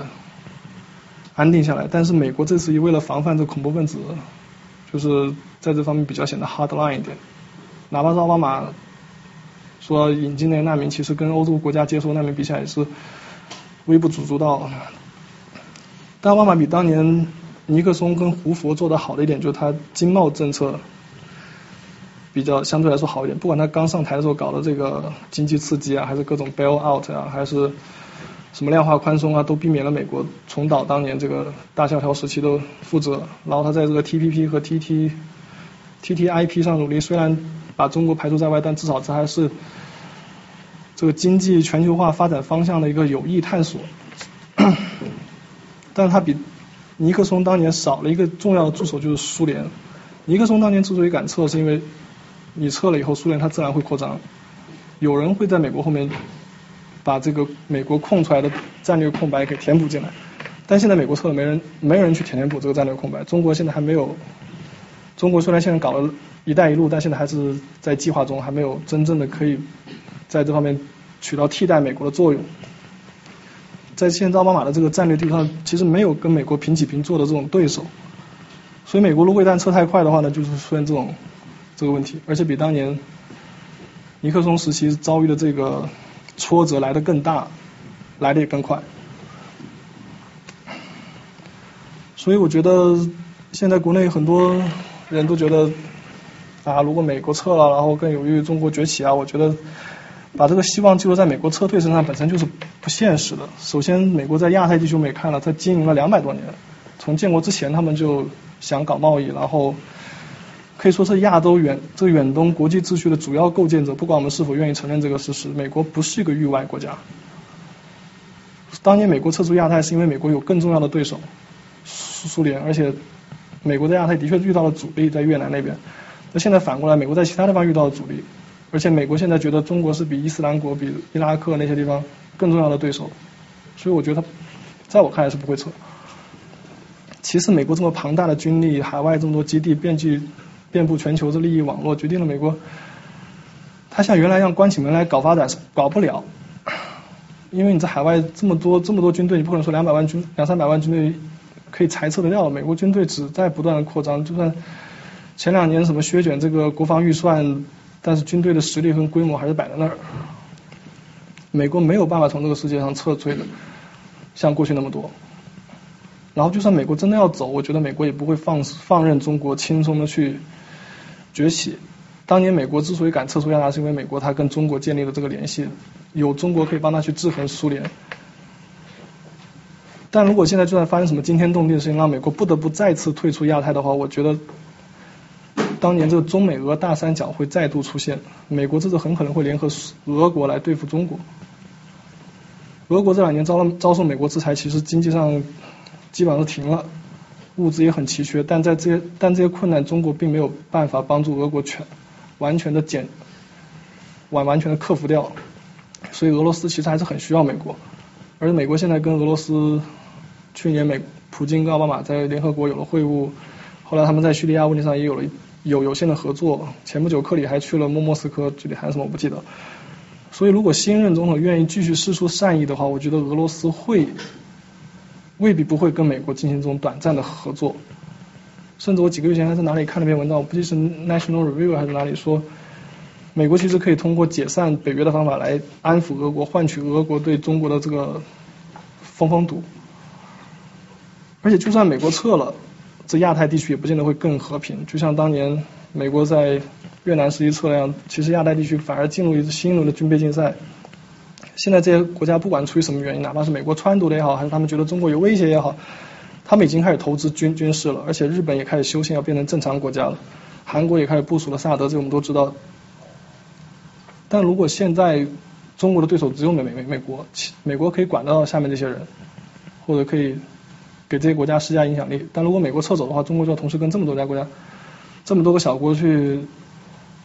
去沟通，而且这小国之间内部还有这种矛盾，等于就是问题更复杂了。我觉得反而还不好对付，还不如现在跟美国一对一的这种方式更有效的能够管控分歧。然后最后就是总结一下这个孤立主义，孤立主义，我觉得美国单搞孤立主义，他们是很可能会。搞这种自杀性的这种经济政策，他在历史上已经干过很多次了，这次还没干，那接下来新总统会不会干，我不知道。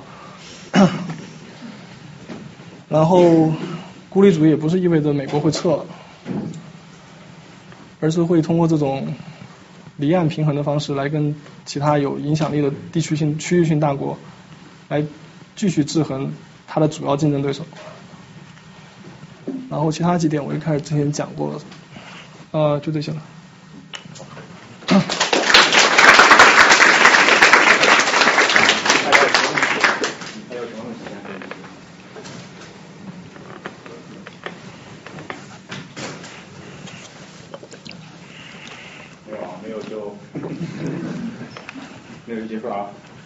再给大家一次机会。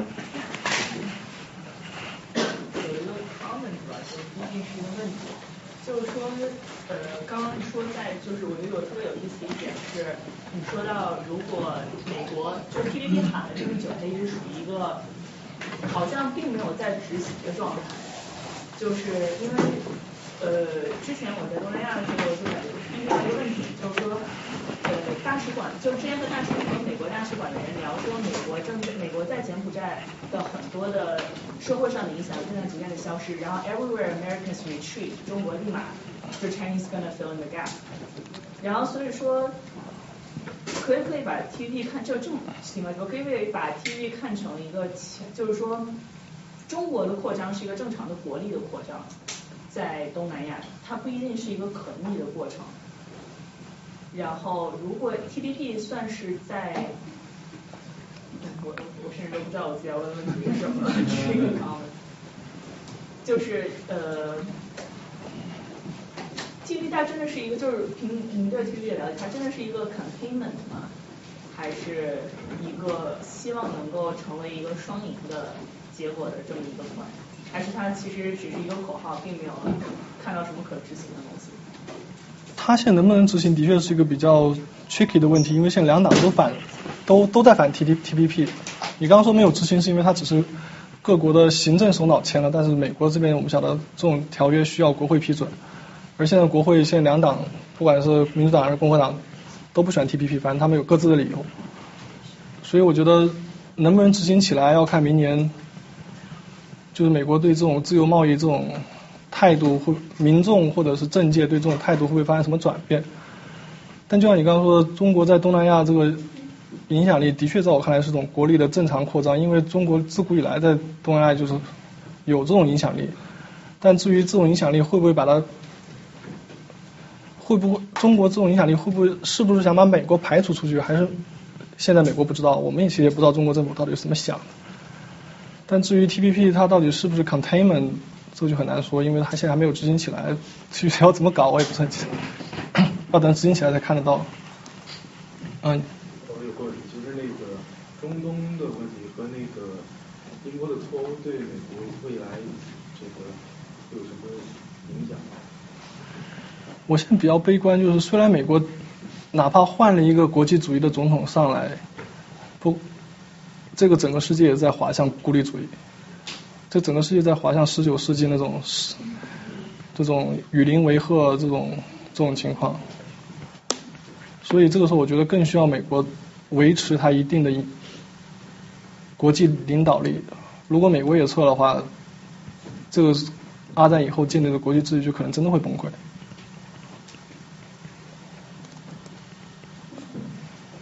我应该有点像，就是。看过一本书叫《啊 Thomas Friedman 写过一本书叫《世界是平的》，不知道你有看过？没。那本书就就是介绍二十一世纪全球化的进程，然后他本身是一个就特别支持自由贸易的人，然后当就现今出现了一些英国脱欧，包括特朗普他喊的一些口号，然后有人就说啊，我们眼中的所认为的全球化正在走向一一个终结，你对这个观点是怎样的态度？我倒不觉得是终结，我觉得就是所谓的那种。道路是曲折，前途是光明的吧？你看，我们的世界自由贸易本身也是一个比较，虽然我们喊这种，但其实是个比较新的词。在之前，这世界贸易不是自由，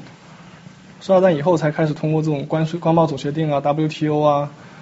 逐渐变得自由起来。之前大家这种给别的国家加关税啊、什么进口贸易这种管制的其实非常多。但是大家一步步也走过来了，现在这种自由贸易其实变成，特别是对我们中国来说，我们这一代其实是受益于自由贸易。我们能到美美国来，能坐到这个